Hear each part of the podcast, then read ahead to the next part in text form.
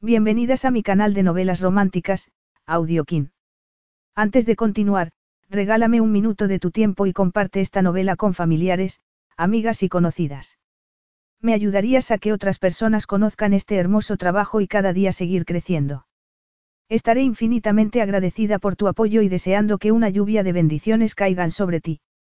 Comencemos con la narración de la novela cuyo título es El multimillonario secreto.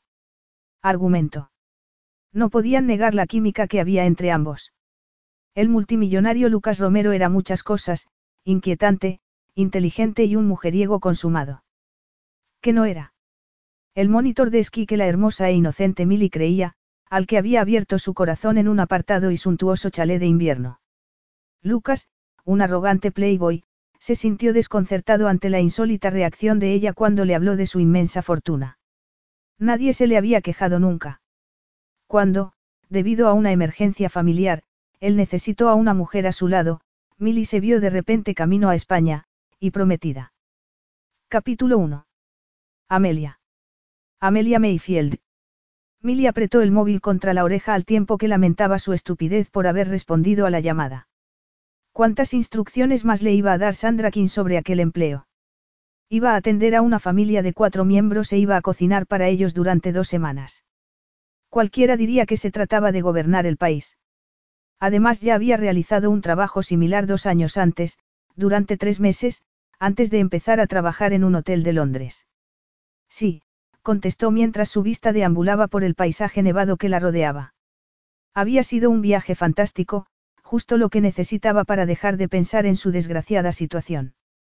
Había viajado en primera clase y en aquel momento se hallaba en el asiento trasero de un coche con chofer, a media hora de su destino. No has respondido a mis llamadas, la acusó la voz al otro extremo de la línea. Sandra King la había entrevistado tres veces para aquel trabajo. Parecía como si le disgustara tener que dárselo a una mujer bajita, regordeta y pelirroja, cuando había muchas otras candidatas más adecuadas, rubias de acento perfecto y risa fácil. Pero, como le había dejado claro con satisfacción mal disimulada, aquella familia en concreto quería a alguien corriente, porque lo último que la señora deseaba era una chica ligera de cascos que fuera a flirtear con su rico esposo. Milly, que, tras la primera entrevista, había buscado en Google información sobre la familia para la que iba a trabajar, se quedó de piedra, ya que el esposo en cuestión no era del tipo con el que una chica en su sano juicio intentaría flirtear. Era corpulento, con amplias entradas, de casi 60 años, pero asquerosamente rico, por lo que suponía que debía de resultar tan atractivo como una estrella de rock. De todos modos, ella no estaba por la labor de flirtear con nadie. Lo siento, Sandra, sonrió porque sabía que a Sandra no le gustaba que la llamaran por su nombre, sino señorita King, como lo hacían en la agencia, dedicada exclusivamente a buscar empleo temporal a chicas en casas de familias ricas y famosas. El teléfono no me ha funcionado bien desde que salí de Londres y no puedo hablar mucho tiempo porque me estoy quedando sin saldo. No era cierto, pero no estaba dispuesta a escuchar otra lista de lo que la familia comía y no comía, ni de lo que a los hijos, de cuatro y seis años, les gustaba hacer antes de acostarse, ni de lo que podía decir o no decir. Milly no conocía a nadie que fuera tan exigente con todo. La familia para la que había trabajado dos años antes era alegre, extrovertida y fácil de complacer. Pero no se quejaba. Aunque fueran exigentes, el sueldo era fabuloso y, lo más importante, el empleo la alejaba de Robbie y Emily, y del dolor. Había conseguido olvidarse de su exprometido, de su mejor amiga y de su compromiso roto, pero amenazaban con volver a adueñarse de sus pensamientos. El tiempo lo curaba todo, le habían repetido sus amigos, a quienes nunca les había gustado Robbie y quienes, ya que ella volvía a ser libre, no se habían privado de decirle todo lo malo que pensaron de él desde el día que lo conocieron. Por una parte, esos comentarios negativos la habían animado y apoyado, por otro, le habían demostrado que carecía de criterio para juzgar a las personas. Pues lamento decirte que el empleo se ha anulado. Milly tardó unos segundos en comprender. Has oído lo que he dicho, Amelia. Es una broma, ¿verdad? Por favor, dime que no hablas en serio. Nunca hablo en broma. La familia Ramos se ha echado atrás. Me llamaron hace unas horas y, si hubieras contestado a mis llamadas, te habrías evitado el viaje. ¿Por qué han anulado la oferta? Se imaginó volviendo al piso que había compartido con Emily y la posibilidad de volver a verla mientras recogía sus cosas para marcharse a Estados Unidos con Robbie. Se sintió mareada. Uno de los niños está enfermo de viruela. Pero solo me falta media hora para llegar al chalet, gimió Milly. Habían dejado atrás el pueblo de Courchevel y el coche subía por una carretera bordeada de mansiones con vistas espectaculares, helipuerto, piscina climatizada, sauna. Pues tendrás que decirle al chofer que dé la vuelta. Como es natural, se te compensará el tiempo y las molestias. No puedo pasar allí la noche. Está anocheciendo y estoy agotada. Tengo la llave de la casa. Dejaré todo como me lo he encontrado. Tengo que dormir, Sandra. No podía hacerse a la idea de que lo único que le había salido bien en las dos horribles semanas anteriores se hubiera derrumbado como un castillo de naipes. Eso sería muy irregular. También lo es haberme quedado sin empleo en el último momento, cuando estoy a punto de llegar a la casa y después de haberme pasado ocho horas viajando. Vio la mansión en una elevación frente a ella y, durante unos segundos, todos sus pensamientos negativos se evaporaron ante su magnífica y enorme estructura, que dominaba el horizonte. Supongo que no hay otro remedio. exclamó Sandra. Pero, por favor, Amelia, contesta las llamadas cuando suene el teléfono. Y no toques nada ni te pongas a fisgonear. Limítate a comer y a dormir y asegúrate de que, cuando te vayas, nadie se dé cuenta de que has estado allí. Milly hizo una mueca cuando Sandra cortó la llamada bruscamente. Se inclinó hacia adelante para ver mejor la mansión conforme se aproximaban, hasta que el vehículo giró a la izquierda y tomó el camino particular que llevaba hasta ella. Esto, carraspeó y esperó que el chofer, que la había saludado en el aeropuerto de Chambery en mal inglés y que no había abierto la boca desde entonces, entendiera la esencia de lo que iba a decir. Ouima de Moiselle. Parece que ha habido un cambio de planes. ¿Qué ha pasado?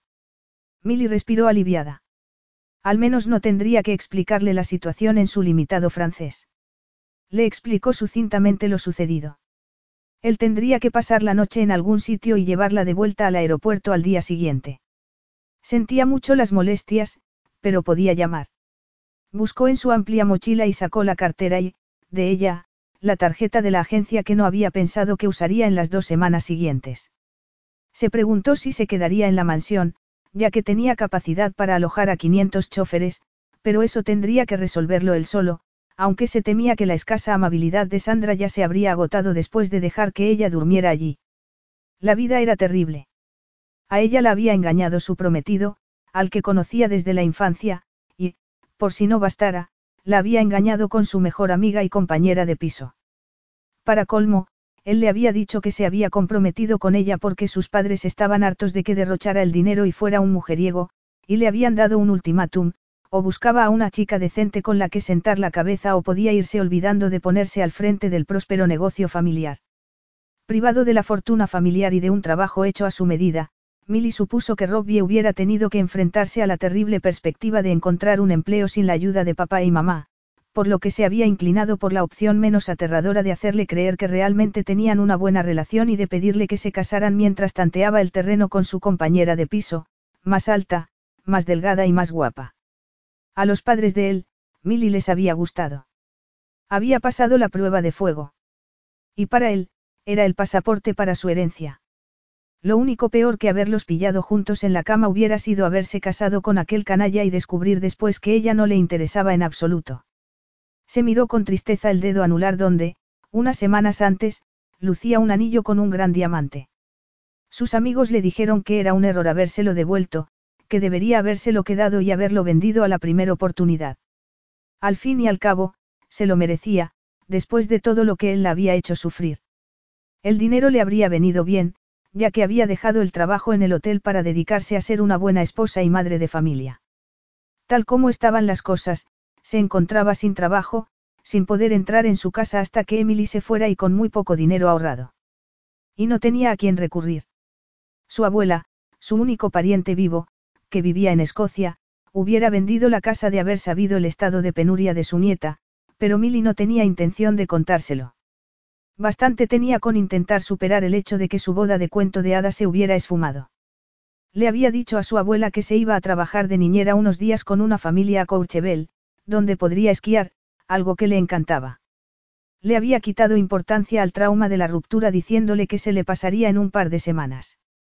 Para que la anciana no se inquietara, le había contado que la familia era prácticamente amiga suya y que la ayudaría a recuperarse.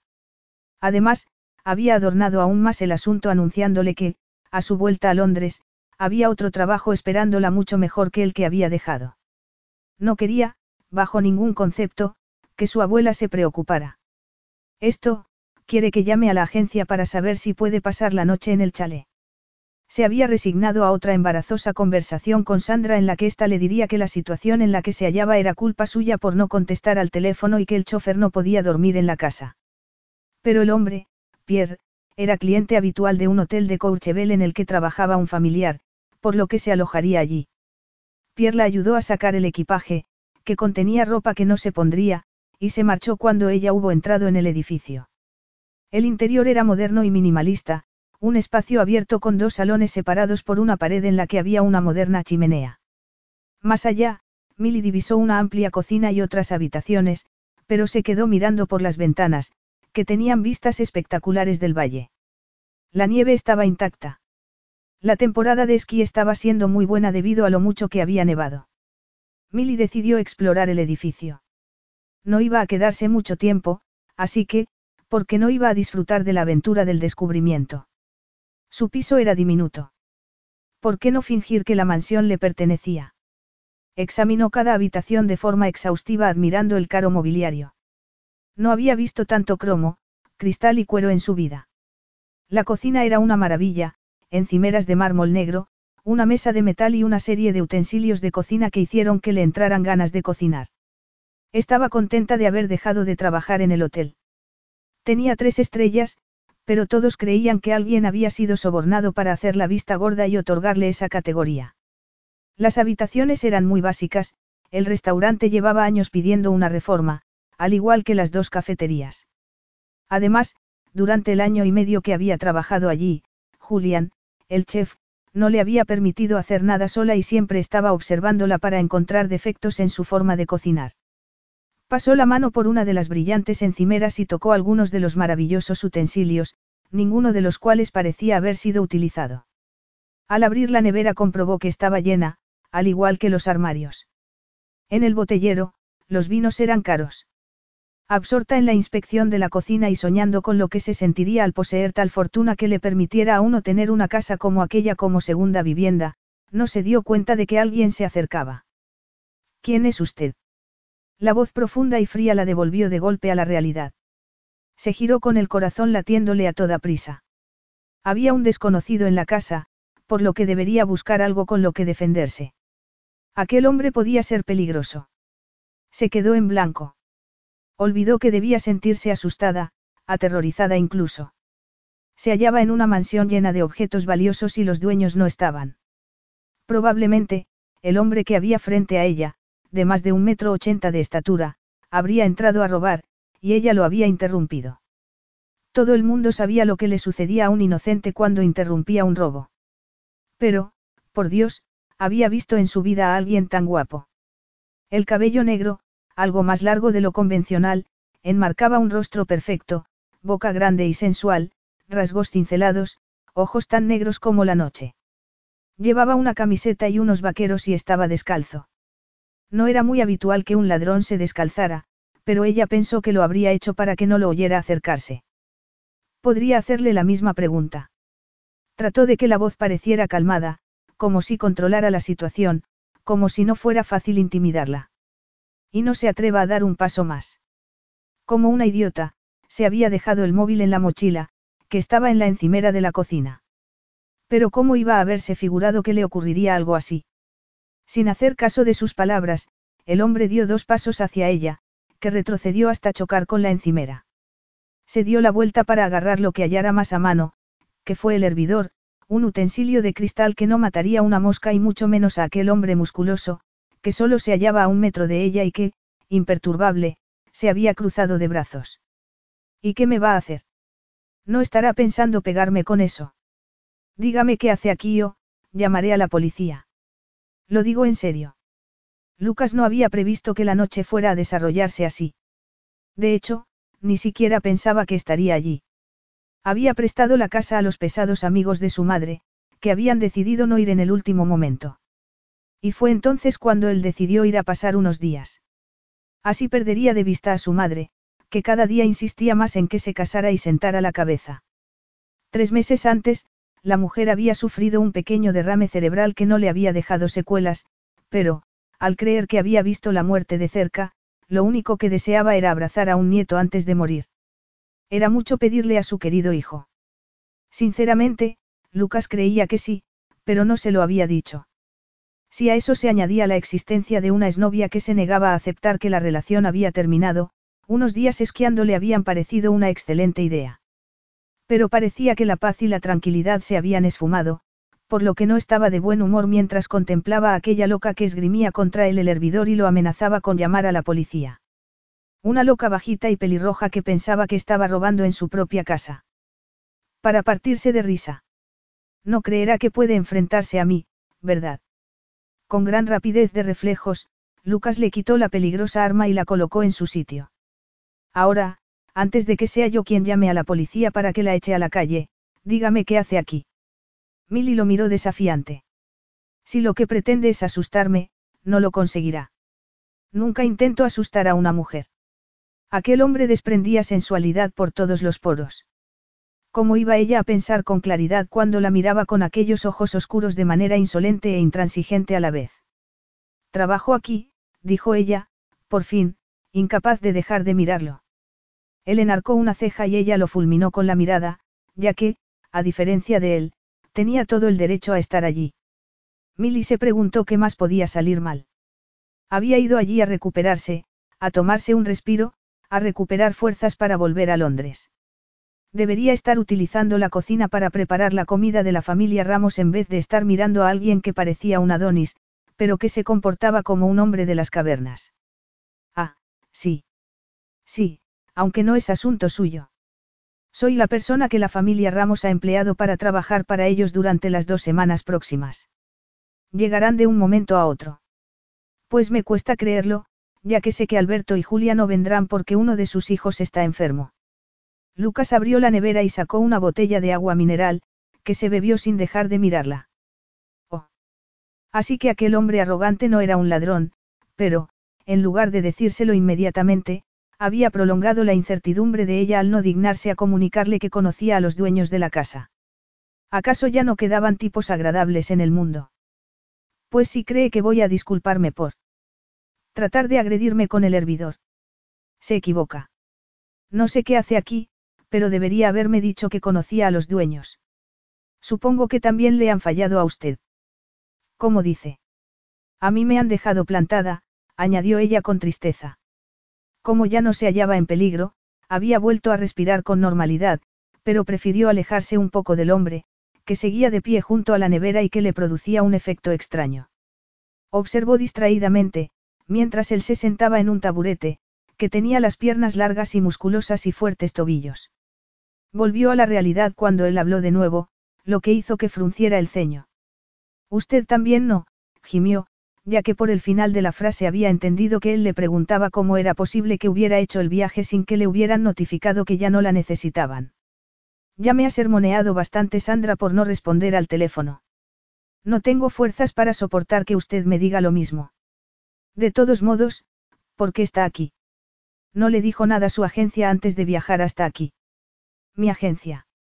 Lucas, a pesar de que siempre sabía qué decir, se quedó sin palabras. Sandra es la persona de la agencia que me contrató. Está en Londres. Milly se atrevió a mirarlo abiertamente y se ruborizó. Era extranjero, de eso no había duda, guapo y exótico, pero su inglés era perfecto, con un leve acento. Me habían contratado para cocinar para la familia Ramos y cuidar de sus hijos. De pronto se dio cuenta de que él los había llamado por su nombre de pila, cuando ella había recibido instrucciones estrictas de dirigirse a ellos de manera formal y de recordar que no eran sus amigos, lo cual demostraba la forma tan distinta en que operaban las agencias. ¿Para qué lo habían contratado a usted? No, no me lo diga. No. Aquella mujer era fascinante, como venida de otro planeta. Lucas siempre obtenía halagos y sumisión de las mujeres, que hacían lo imposible por complacerlo y decirle lo que quería oír. Nacido en una familia rica, había aprendido de pequeño lo que era el poder y, en aquel momento, a los 34 años de edad, con la fortuna heredada de sus padres y con la que él mismo había logrado, estaba acostumbrado a que lo trataran como a un multimillonario que obtenía lo que deseaba simplemente chasqueando los dedos. ¿A qué creía aquella mujer que se dedicaba? Le picaba la curiosidad. ¿Es usted monitor de esquí? Milly se dio cuenta de que aquel giro inesperado de los acontecimientos estaba influyendo positivamente en su depresión. Apenas se había acordado de Robbie, de Emily y de la terrible historia en la que se había convertido su vida desde que aquel hombre había aparecido. Monitor de esquí, repitió él al tiempo que se percataba de que repetía todo lo que ella decía, lo cual le parecía increíble. Tiene aspecto de monitor de esquí. Me lo debo tomar como un cumplido. Si quiere, replicó ella dando marcha atrás rápidamente por si él creía que le estaba tirando los tejos, lo que no era cierto. No es increíble cómo viven los ricos. Cambió de tema a toda prisa mientras él dejaba la botella en la encimera, se sentaba en una silla y colocaba otra frente a él para poner los pies en ella. Increíble, asintió Lucas. Ha tenido tiempo de ver la casa. Es como las que salen en las revistas. Resulta difícil creer que alguien la use. Todo está tan nuevo y brillante. Le impresiona el dinero, por lo que veo. Lucas pensó en todas las demás casas y pisos de su propiedad, desperdigados por todo el mundo. Incluso tenía un chalet en una isla del Caribe al que hacía por lo menos dos años que no había ido. Milly se apoyó en la mesa sosteniéndose la barbilla con una mano y lo miró. Pensó que tenía unos ojos maravillosos y unas pestañas aún más maravillosas, largas, espesas y oscuras. Y tenía un aspecto arrogante. Eso debería haber hecho que perdiera todo el interés por él, ya que Robbie también lo era y, al final, había resultado ser un canalla. No, dijo ella. Vamos a ver, no me malinterprete. Tener dinero está muy bien. Ojalá tuviera yo más, sobre todo teniendo en cuenta que estoy en paro, pensó. Pero me educaron en la idea de que hay cosas más importantes en la vida. Mis padres murieron en un accidente de coche cuando tenía ocho años y fue mi abuela la que me crió. No teníamos mucho dinero, pero eso no me importaba. Creo que la gente vive la vida que desea y que lo hace sin la ayuda del dinero. Suspiró. Dígame que me calle si estoy hablando mucho. Suelo hacerlo. Y ahora que sé que no es usted un ladrón, es agradable que haya alguien más aquí.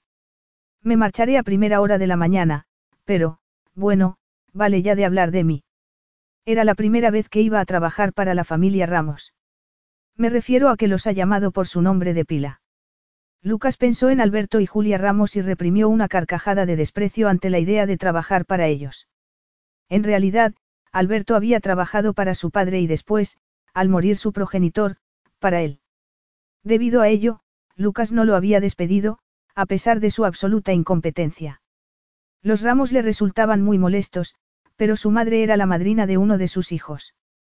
Hace tiempo que nos conocemos, contestó él esquivando la pregunta. Eso me parecía. ¿Por qué? Milly se echó a reír y tuvo la impresión de que era la primera vez que reía de verdad desde hacía dos semanas. ¿Por qué ha puesto los pies en una silla y por qué ha dejado la botella vacía en la encimera?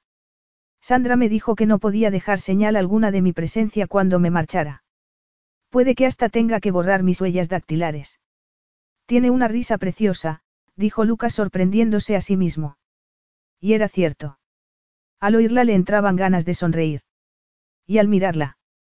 La primera impresión de que era bajita, rellenita y con un cabello indomable se había evaporado rápidamente. Era cierto que no era alta, pero tenía la piel de porcelana y los ojos más azules que había visto en su vida. Y al reírse se le formaban hoyuelos. Milly se puso roja como un tomate. A raíz de la ruptura de su compromiso, su autoestima había caído en picado, por lo que el cumplido le produjo un enorme bienestar. Claro que un cumplido sobre su forma de reírse no era tal, aunque viniendo de aquel Adonis. Debe de ser fantástico ser monitor de esquí. ¿Quieres saber una cosa? No es un secreto ni nada parecido. Me encantaría saberlo, aunque no sea un secreto ni nada parecido. Vaya. A Lucas le pareció que aquel descanso improvisado estaba resultando una distracción que no había previsto. Yo esquiaba. Aprendí en un viaje escolar, a los 10 años. A los 15 llegué a pensar en dedicarme a ello profesionalmente, pero no teníamos dinero. Por eso estaba encantada con este trabajo. De pronto, pensó en su situación, sin novio, sin empleo y sin el sueldo de dos semanas trabajando allí con el añadido de poder esquiar de vez en cuando. Para serle sincera, por eso me contrató Sandra a mí en vez de a las otras chicas más guapas que querían el empleo.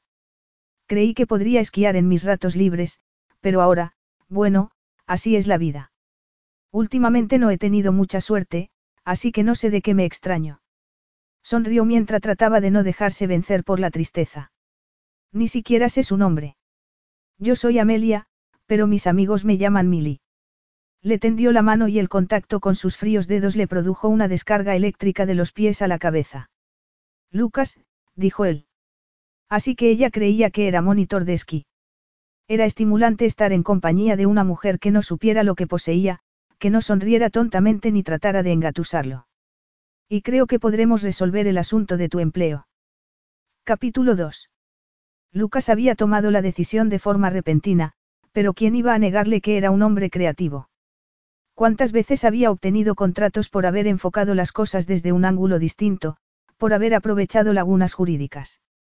Ahí radicaba la diferencia entre tener un éxito moderado o elevarse a las alturas. Lo habían educado para sentirse seguro de sí mismo, y nunca se le había ocurrido que no pudiera obtener lo que deseaba. En aquel momento acababa de decidir que deseaba disfrutar de la compañía de aquella mujer esquiando durante unos días. No era el tipo de mujer con el que se solía relacionar. Salía con mujeres altas, delgadas, de piernas largas, de cabello castaño y de un entorno social similar al suyo, pero Milly tenía algo. Ella lo miraba con la boca abierta, como si se hubiera vuelto loco. ¿Cómo dices? No creía lo que acababa de oír. Estaba a punto de convencerse de que había caído en manos de un lunático. Aunque fuera el monitor de esquí de la familia Ramos, cuánta influencia tenía un monitor de esquí. Pero, primero, vamos a cenar, dijo él. A cenar. De hecho, he venido a la cocina a comer algo. Al principio había pensado en contratar al chef de uno de los hoteles, al que solía contratar cuando pasaba unos días allí, pero, al final, decidió que no merecía la pena puesto que solo iba a quedarse un par de noches. Además, la nevera estaría llena de comida que la familia Ramos no iba a consumir. ¿Qué has venido a comer algo? Estás loco. No puedes comer y beber de lo que hay aquí. ¿Has visto las botellas del botellero? Deben de costar un ojo de la cara. Lucas ya estaba al lado de la nevera. Pan, la abrió y se volvió a mirarla. Queso, y estoy seguro de que habrá algo para preparar una ensalada. Ella se puso de pie de un salto. Esto, puedo prepararte algo, si quieres. Al fin y al cabo, cocinar iba a ser una de mis tareas. Lucas la miró sonriendo y ella volvió a sentir la misma descarga eléctrica, como si le hubiera caído un rayo encima. Había tenido Robbie ese efecto sobre ella. Le parecía que no, pero tal vez la desilusión hubiera modificado los recuerdos de su corto noviazgo. Robbie y ella habían acudido a la misma escuela en Escocia hasta los 14 años. Entonces, él se había mudado a Londres con su familia. Ella estaba secretamente enamorada de él. Habían seguido en contacto a lo largo de los años, sobre todo a través de las redes sociales y de alguna visita de él, pero su repentino interés por ella se había producido seis meses antes. Milly todavía estaba adaptándose a su trabajo y se alegró de ver una cara conocida y, después, se sintió halagada por su interés por ella. Solo más tarde entendió los motivos. Lucas cerró la nevera y abrió una botella de vino, ante la consternación de Milly. Ninguna mujer había cocinado para él, porque era una faceta doméstica que no quería estimular. Pero aquella era una situación única. Soy chef, Milly sonrió y abrió la nevera para examinar el contenido sin tocar nada. Una casi esquiadora profesional, además de chef, tanto talento tienes. No te burles de mí, sus ojos se encontraron y ella se ruborizó. Sigo sin sentirme a gusto teniendo que hurgar en los armarios, pero supongo que tenemos que cenar. Estoy segura de que Sandra no querría que me muriera de hambre. Esa Sandra parece una déspota. Lucas se apartó de ella y Milly comenzó a sacar cosas. Él no tenía ni idea de lo que iba a preparar. Su interés por la cocina era nulo, y sus habilidades se reducían a hacerse una tostada o abrir una lata. No te lo imaginas. ¿Me echas una mano? Él, apoyado indolentemente en la encimera con una copa de vino en la mano, la miró. A la hora de cocinar, me gusta más ser espectador. Y desde donde se hallaba, la vista era estupenda. Ella se había quitado el jersey y se había quedado en camiseta, la cual resaltaba las líneas de su cuerpo. Acabaremos antes si me ayudas. No tengo prisa. Me estabas hablando de Sandra. Tuve que hacer tres entrevistas para conseguir el puesto. Tres. La familia Ramos es la más exigente del mundo. Ay, perdona. Me olvidaba de que eres su monitor de esquí habitual, por lo que, probablemente, tendrás otra opinión de ellos. Suspiró al recordar que la vida que había estado deseando iniciar se había esfumado. Pero estaba segura de que debería sentirse más triste de lo que estaba. Avergonzada, sí, pero triste. Había devuelto los regalos, había vendido el vestido de novia por internet, ya que la tienda se negó a aceptar su devolución, y la ceremonia en la iglesia del pueblo en el que vivían sus padres se había anulado. Pero no se le formaba un nudo en la garganta al pensar en los detalles de la boda, sino al hacerlo en el futuro de cuento de hadas que había planeado, al pensar en que había estado enamorada y la habían dejado plantada. Lo dudo. Lucas recordó la última vez que había visto a los Ramos en casa de su madre, en Argentina. Julia Ramos se había comportado con prepotencia toda la noche. A pesar de ser inmensamente rica, su madre actuaba con mucha normalidad y celebraba fiestas con frecuencia a las que invitaba a todo el mundo, con independencia de su posición social o ingresos. No olvidaba que, tanto ella como su esposo, habían conseguido su fortuna gracias a su duro trabajo. Alberto y Julia Ramos no son muy complejos. Tienen dinero y les encanta demostrarlo. Pobrecito, Milly lo miró con compasión. Supongo que tiene que ser muy pesado relacionarte con personas que no te caen bien. Él agarró un taburete y se sentó cerca de ella para verla cocinar. Ella ya había dejado de asombrarse ante las libertades que se tomaba. Tal vez fuera esa la relación que tenía con sus patrones, no tanto la de un empleado como la de un igual. Pero, prosiguió ella, todos tenemos que hacer cosas que no nos gustan para ganarnos la vida. ¿Qué haces cuando no das clases de esquí? Esto y aquello. Milly no dijo nada. Tal vez él se sintiera incómodo, ya que el de monitor podía ser un buen trabajo, pero no te hacía ascender en la escala social. Y le parecía que Lucas era ambicioso. ¿Por qué ibas a pasarte dos semanas aquí cocinando cuando eres chef? No te estás tomando el vino y deberías hacerlo. Es de una añada excelente. Espero que no tengas problemas por haber abierto la botella. Ya había terminado, así que se limpió las manos en un paño, agarró la copa y se dirigieron al salón, donde, a través de los inmensos ventanales, se veía la noche cayendo sobre las montañas nevadas. Nunca tengo problemas, le aseguró Lucas mientras se sentaban en el sofá. Era blanco, y ella pensó que tendría que pagarlo si lo manchaba de vino, por lo que se sentó en el borde y apretó la copa.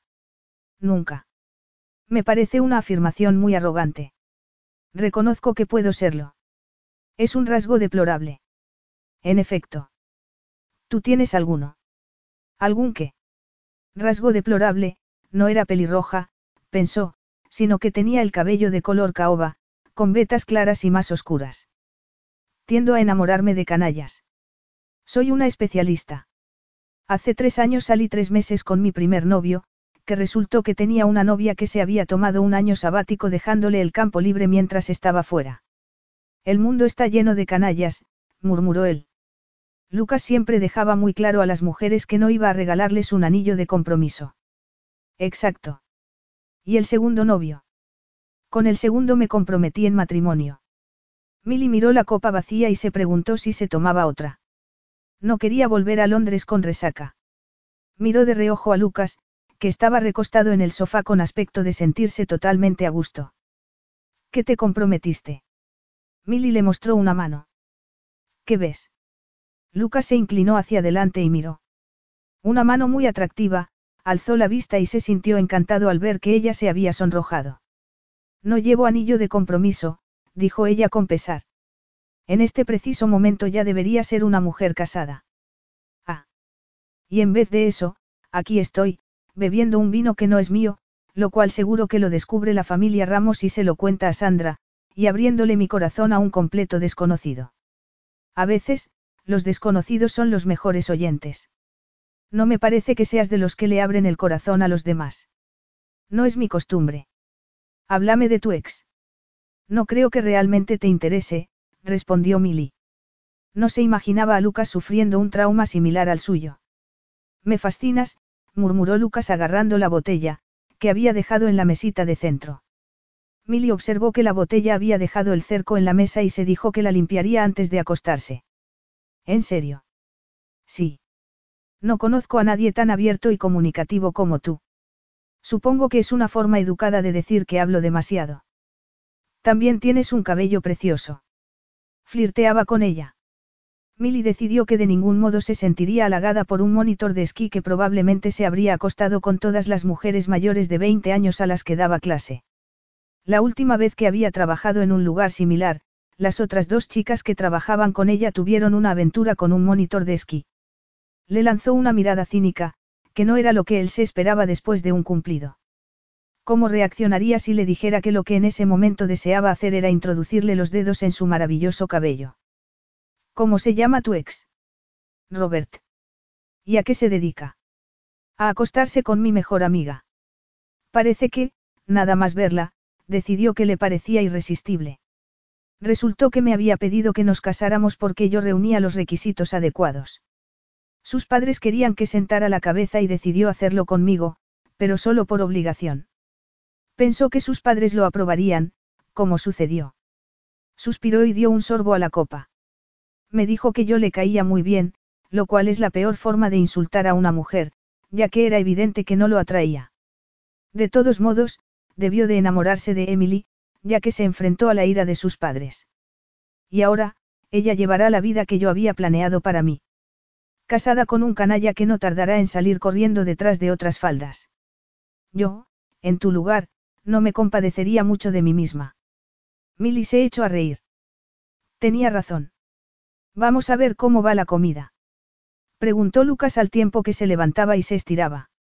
Sí, claro, la comida robada. Y voy a hacer unas llamadas para resolver lo de tu trabajo. Milly no se había olvidado del tema, pero había decidido no volver a mencionarlo. Vas a hacer unas llamadas. Dos, para ser exactos. Lucas le miró el bonito trasero mientras la seguía a la cocina. En unos minutos, ya sabía más de su vida de lo que había sabido de ninguna de las mujeres con las que había salido.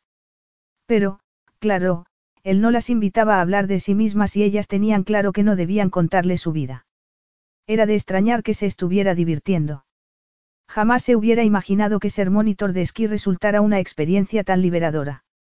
Volvió al salón para hacer las llamadas. Una a su madre, para decirle que probablemente se quedaría más tiempo de lo esperado, la otra a Alberto, para decirle que la chica que habían contratado había llegado y se había encontrado sin empleo, por lo que debería pagarle, ya que iba a quedarse, y que hablara con los de la agencia para transmitirles el mensaje. Lucas podía haberle pagado él mismo, pero no veía por qué. Alberto recibía un sueldo excesivo para lo que hacía. Volvió a la cocina justo cuando Milly servía pasta en dos platos. Ya está, dijo él. Ella no había tenido mucho tiempo para reflexionar sobre la perspectiva de pasar dos semanas con un hombre al que no conocía y en una casa que no les pertenecía. El plan no tenía sentido. Iban a vaciar la nevera, a beberse todo el alcohol, a marcharse diciendo adiós alegremente. Nada era gratis en la vida, y mucho menos si se prolongaba durante dos semanas. Además, ¿Y si el guapo monitor de esquí no era de fiar? No parecía violento, pero podía ser un caballero de día y un maníaco sexual de noche. Ese pensamiento la sonrojó.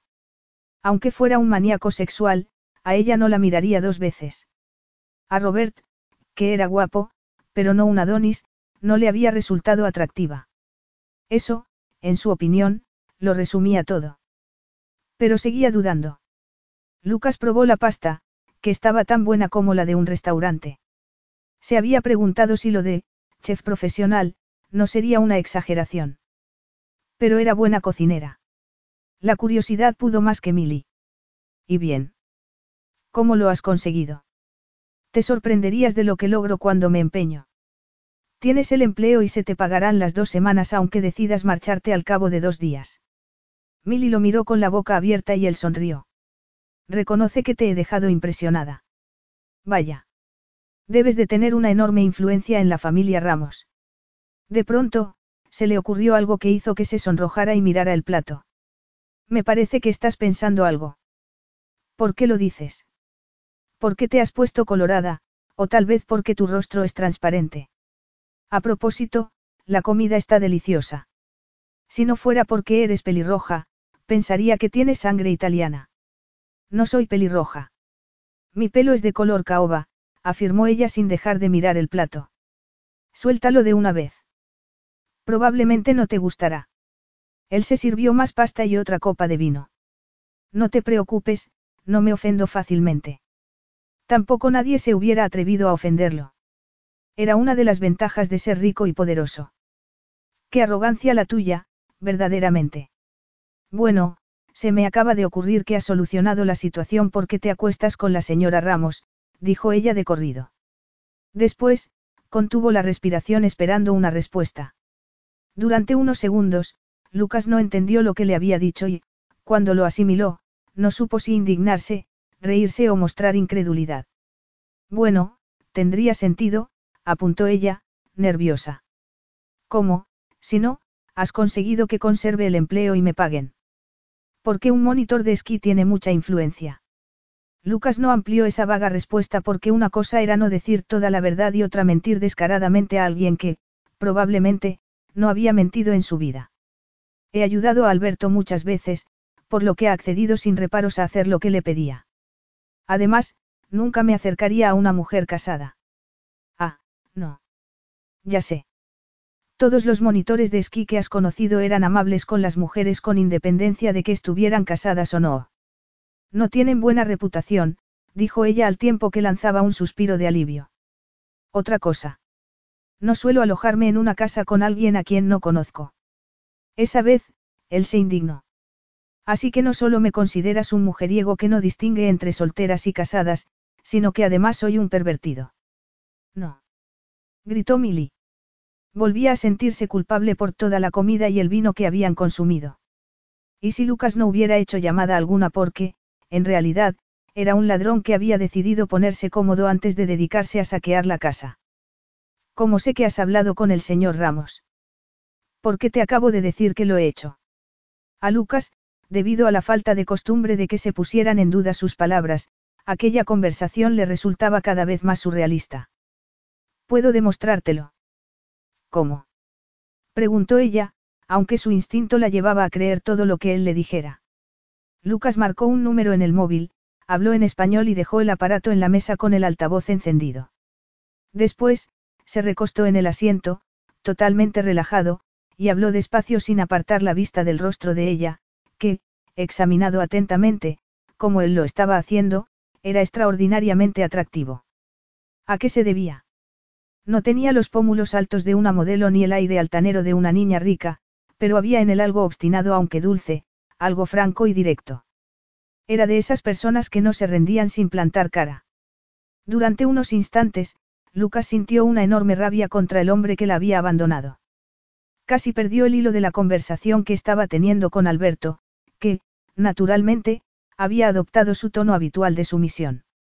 Claro que Milly podía quedarse y que recibiría todo el sueldo. Además, no hacía falta que repusiera la comida ni el vino consumidos ni que limpiara la casa. Le ingresaría directamente el sueldo en su cuenta en cuanto le diera el número. Además, recibiría una compensación por las molestias causadas.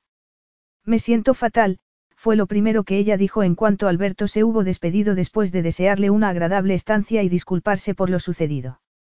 Eres imprevisible. ¿Por qué te sientes fatal? Creí que te pondrías a dar saltos de alegría. No tienes que volver a Londres ni arriesgarte a ver a tu, mejor amiga, ni a tu ex, ni debes preocuparte, de momento, por el dinero, ya que se te pagará. Puedes tomarte las vacaciones que deseabas sin tener que trabajar para los ramos. Me parece que no te podían haber salido mejor las cosas y, sin embargo, parece que te han dejado sin fiesta de cumpleaños. No he sido muy amable con el pobre señor Ramos, ¿verdad? Había supuesto que, como tenía una lista de cien cosas distintas que debía preparar para la comida de cada uno y tantas instrucciones sobre lo que podía decir y no decir, sería una familia muy exigente. Sin embargo, agarró la mochila, sacó el móvil y le mandó un mensaje a Alberto con los detalles de su cuenta. No podía haberse portado mejor.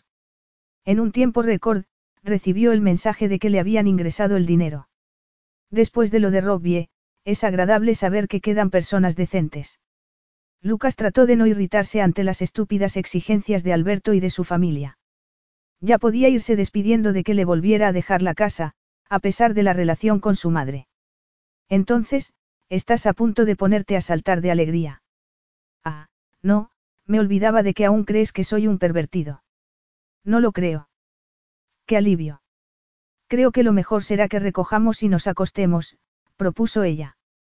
La montaña rusa en la que se había convertido su vida la llevaba en montones de direcciones distintas. Había pasado de estar sin trabajo y de tener que volver a Londres en el primer vuelo a tener empleo y recibir un sueldo fabuloso por pasarse dos semanas esquiando y divirtiéndose. Que recojamos. Que lavemos la vajilla. Aunque no sepas cocinar, seguro que puedes ayudarme a recoger la cocina. No voy a hacerlo sola, ya que ambos la hemos utilizado. Lucas retrocedió al tiempo que se cruzaba de brazos. No había lavado la vajilla en su vida, pero comenzó a recoger la mesa mientras ella seguía lamentándose, de forma innecesaria, por lo poco caritativa que había sido con Alberto y su familia. Lucas pensó que tenía una conciencia hiperactiva. Vale, dijo alzando la mano para evitar que Milly volviera a decir lo amable que había sido el señor Ramos. Lo he entendido. Aunque la realidad es que no sabes nada de Alberto. Pero ya basta. Se apoyó en la encimera y se cruzó de brazos. Su contribución había consistido en llevar dos platos y una copa de la mesa al fregadero. Los hombres guapos siempre habían estado consentidos, primero, por sus madres, que les hacían todo, después, por sus novias, que hacían lo mismo, por último, por sus esposas, que tomaban el relevo de las novias. Ya que estás aquí, me quedaré un par de días. Podemos hablar de las pistas por las que esquiaremos. Era evidente que ella esquiaría bien. Sería una compañera extravagante y divertida, que, además, no sabía quién era él. Que saldría de su breve e inesperado encuentro. En su vida controlada y predecible, la perspectiva de lo desconocido era una tentación. Sonrió y observó que ella bajaba la vista al tiempo que se ruborizaba. Sí, sin duda, haber ido allí había sido una decisión acertada. Capítulo 3. Se me acaba de ocurrir una cosa. Milly había lavado los platos mientras Lucas se encargaba de la cafetera, de la que consiguió extraer dos tazas de café. Ella pensó que, si se bebía la suya, estaría despierta toda la noche. Pero a él le había costado tanto prepararlo que no se atrevió a rechazarlo. En la vida había conocido a alguien tan incompetente en la cocina. O tan falto de interés. Habían vuelto al sofá. Ella se sentía menos incómoda, ya que tenía permiso para estar en la casa. Y supongo que es algo que me quieres contar. Milly ya lo había reprendido por no ayudar en la cocina y, después, le había soltado un sermón sobre las maravillas del hombre moderno, que compartía las tareas domésticas, cocinaba, limpiaba y daba masajes en los pies a su amada. Él le había dicho con toda sinceridad que no se le ocurría nada peor que hacer. Tendría que habértelo preguntado antes, pero tenía muchas cosas en la cabeza. Debería haberte preguntado si tienes una relación con alguien. Una relación. ¿Estás casado? Le espetó ella. No es que vaya a cambiar nada, porque los dos somos empleados en la misma casa. Pero no quisiera que tu esposa se preocupara. ¿Te refieres a que no quieres que se ponga celosa? Bueno, ansiosa. Así que estaba casado, a pesar de no llevar anillo. Muchos hombres no lo llevaban. Se sintió decepcionada. Pero ¿por qué no iba a estar casado? Era tremendamente sexy y de él emanaba una seguridad en sí mismo y una arrogancia que volvía locas a las mujeres. Es una idea interesante. Una esposa celosa y ansiosa que se preocupa porque su amado marido está en una casa con una completa desconocida, afirmó él conteniendo la risa. En lo que se refería a comprometerse con una mujer, Lucas era el candidato menos adecuado. Había aprendido la lección. Había sucedido 15 años antes, cuando tenía 19 y ya mucha experiencia, pero no la suficiente para reconocer que se la estaban jugando. Era joven y arrogante y creía que las cazafortunas eran todas iguales, con melena, tacones altos y encantos evidentes.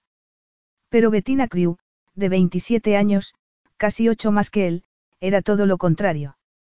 Había sido una niña rebelde que acudía a manifestaciones y pretendía cambiar el mundo. Lo había seducido por completo hasta que trató de engañarlo con un falso embarazo que él se tragó. Estuvo a punto de llevarla al altar. Fue una casualidad que hallara la caja de píldoras anticonceptivas en el fondo de un cajón, y cuando se enfrentó a ella, las cosas acabaron mal. Desde entonces, había dejado de creer que existiera el verdadero amor desinteresado, sobre todo cuando se sabía el saldo de su cuenta bancaria. Tal vez sus padres se quisieran de verdad, pero habían empezado desde cero hasta llegar a amasar una fortuna. Su madre seguía creyendo en el amor verdadero y no quería desilusionarla, aunque sabía que cuando decidiera casarse no lo haría porque le hubieran herido las flechas de Cupido, sino después de haber llegado a un acuerdo de separación de bienes ante un abogado. No, no me espera en casa una esposa celosa ni ansiosa. ¿Y una novia? ¿A qué viene tanto interés? Me estás diciendo que hay algo por lo que una mujer debería sentirse celosa. No. A Milly casi se le atragantó el café. Por si lo has olvidado, he venido aquí para escapar y olvidar. Lo último que se me ocurriría es tener una aventura con alguien. Lo que pasa es que no me gustaría pensar que alguien te espera y que podría alarmarse al saber que estamos aquí los dos solos, aunque no por culpa nuestra. En ese caso, puedes estar tranquila, no tengo novia y, aunque la tuviera, no soy celoso ni provoco celos en las mujeres con las que salgo. ¿Qué haces para que no tengan celos? Ella no los había tenido de Robbie, tal vez porque lo conocía desde hacía mucho tiempo y uno no sentía celos de la gente que le era familiar. Ni siquiera había pensado en Robbie y Emily estando a solas. Sin embargo, estaba segura de que los celos atacaban al azar y no podía descartarse su existencia. Nunca he tenido problemas. Las mujeres conocen mis criterios y los respetan. Eres el tipo más arrogante que conozco, afirmó ella asombrada. Creo que ya me lo has dicho. Se bebió el resto del café, dejó la taza en la mesita de centro y se levantó. Ella hizo lo propio e inmediatamente extendió la mano hacia la taza para recogerla.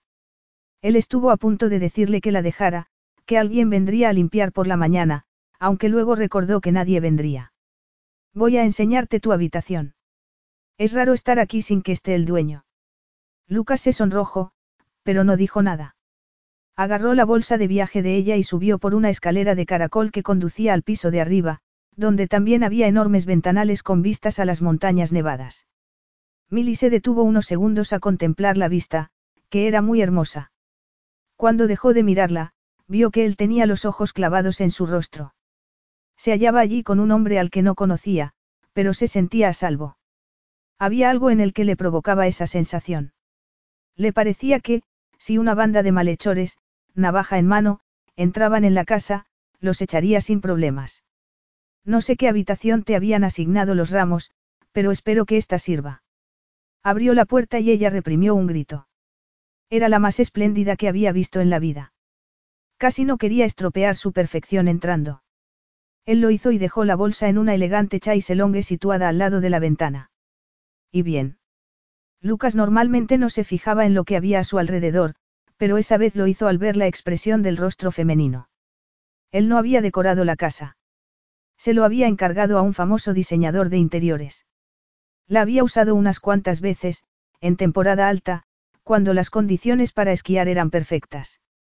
La habitación era hermosa, con el mobiliario blanco de madera de calidad y la alfombra persa. Nada desentonaba. En el sótano había una zona de spa y sauna que había usado una sola vez. Es increíble, afirmó Milly desde el umbral. ¿No te parece? Supongo que tú estás acostumbrado, pero yo no. Mi piso cabría en esta habitación. ¿Es eso un cuarto de baño? Lucas empujó la puerta y desde luego que era un cuarto de baño, casi tan grande como la habitación, que, además, tenía un pequeño cuarto de estar. Él se preguntó cómo se le habría ocurrido al decorador meter muebles allí. Vaya. Milly entró de puntillas. Se podría celebrar una fiesta aquí. Dudo que nadie lo hiciera. ¿Cómo te muestras tan indiferente ante todo esto? Es que das clases a mucha gente rica y por eso estás acostumbrado. He estado en muchos sitios parecidos. Milly se echó a reír con esa risa que hacía que a él le entraran ganas de sonreír. Debe de ser terrible volver a tu casa cuando acaba la temporada. Me las arreglo. De repente, Se sintió agotada después de las emociones del día y bostezó. Llevo toda la noche hablando de mí, afirmó con voz soñolienta. Mañana puedes hablarme de ti y de la emocionante vida que llevas con los ricos y famosos. Él salió de la habitación y ella se preparó un baño. La bañera era casi del tamaño de una piscina. Estaba teniendo una increíble aventura y reconoció que Lucas la había hechizado de tal modo que no había tenido tiempo de compadecerse de sí misma. Se preguntó qué haría él cuando no daba clases de esquí. Era lo bastante guapo como para ser un gigoló, pero desechó la idea en cuanto se le ocurrió. Él le había dicho que no se acostaba con mujeres casadas, y Milly lo había creído. Le pareció que la sola idea le repugnaba. Pero se veía que era un hombre con experiencia. Pensó en sus propias circunstancias. En lo que se refería a su experiencia con el sexo opuesto, era prácticamente novata. No había sido una adolescente que se fijara mucho en los chicos ni que le gustara maquillarse, ponerse minifalda e ir a fiestas. Tal vez si la hubiera criado su madre, en vez de su abuela, adoraba a su abuela, pero la diferencia de edad entre ambas no había propiciado que se hicieran confidencias y experimentaran con el maquillaje. Su abuela era una mujer enérgica y sensata a la que le encantaba la vida al aire libre. Viuda a los 45 años, había tenido que sobrevivir a los duros inviernos escoceses. Le había transmitido su amor por los espacios abiertos, y a Milly, desde niña, le encantaban los deportes. Había practicado tantos como cabían en su horario escolar.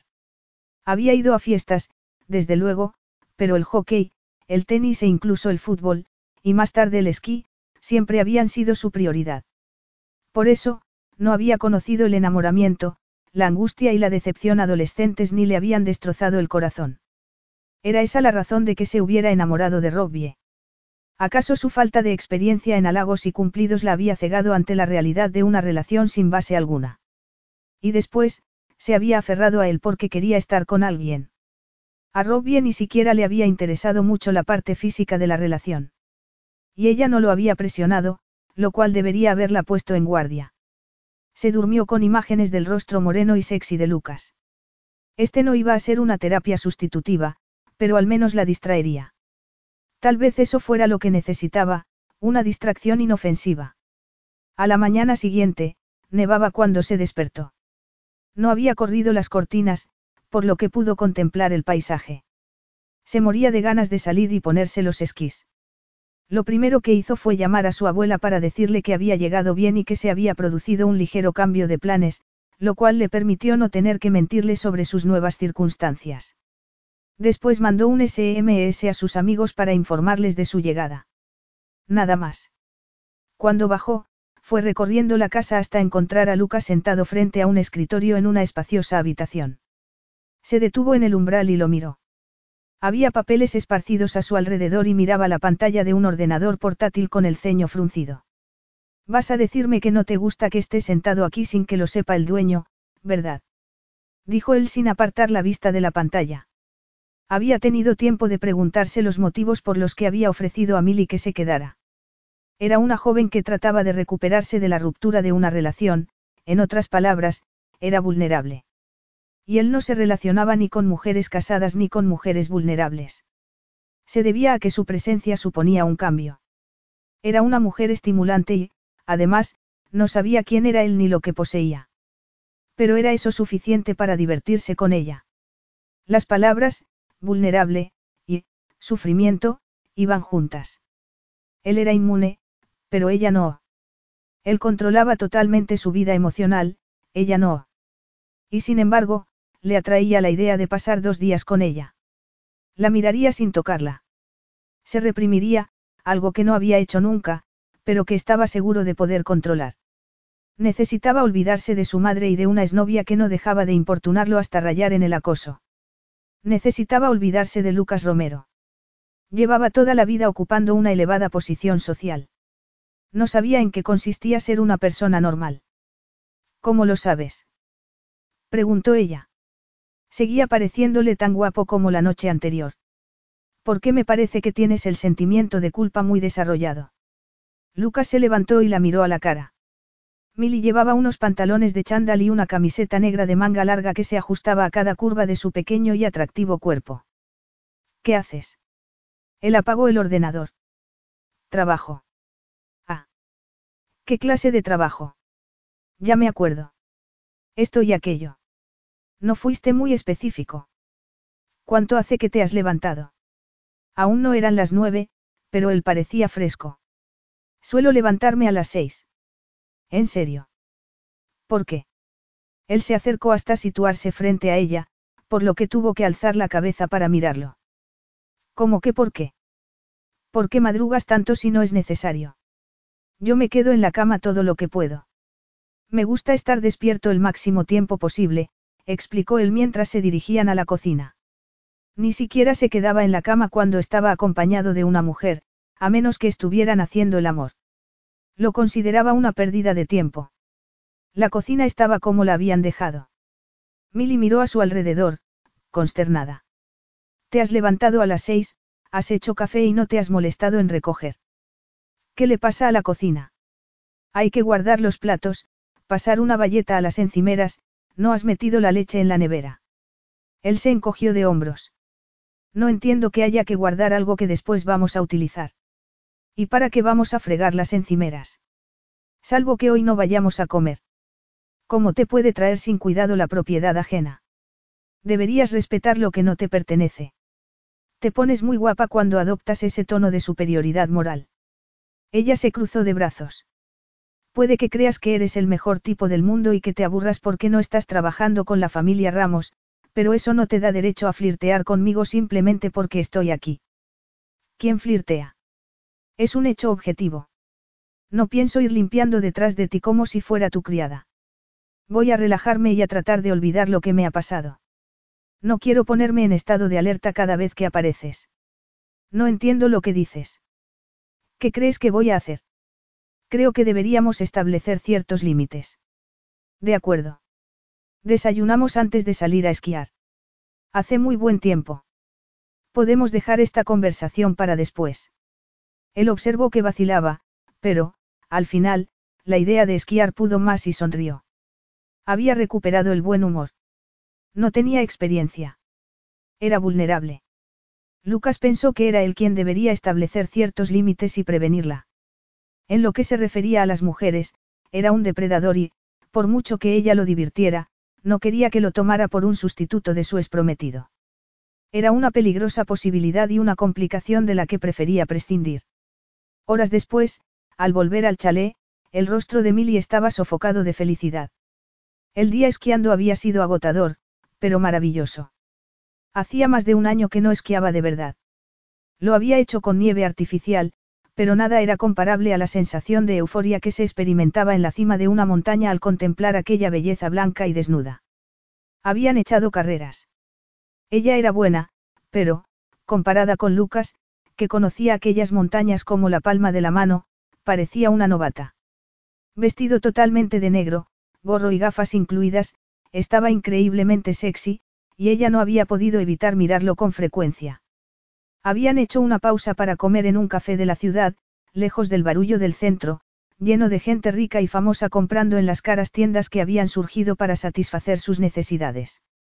Milly lo estaba pasando muy bien. Se sentía muy relajada tomándose un café y hablando a Lucas de su infancia, su amor por el deporte y su equipo de fútbol preferido. Le dijo que la había criado su abuela.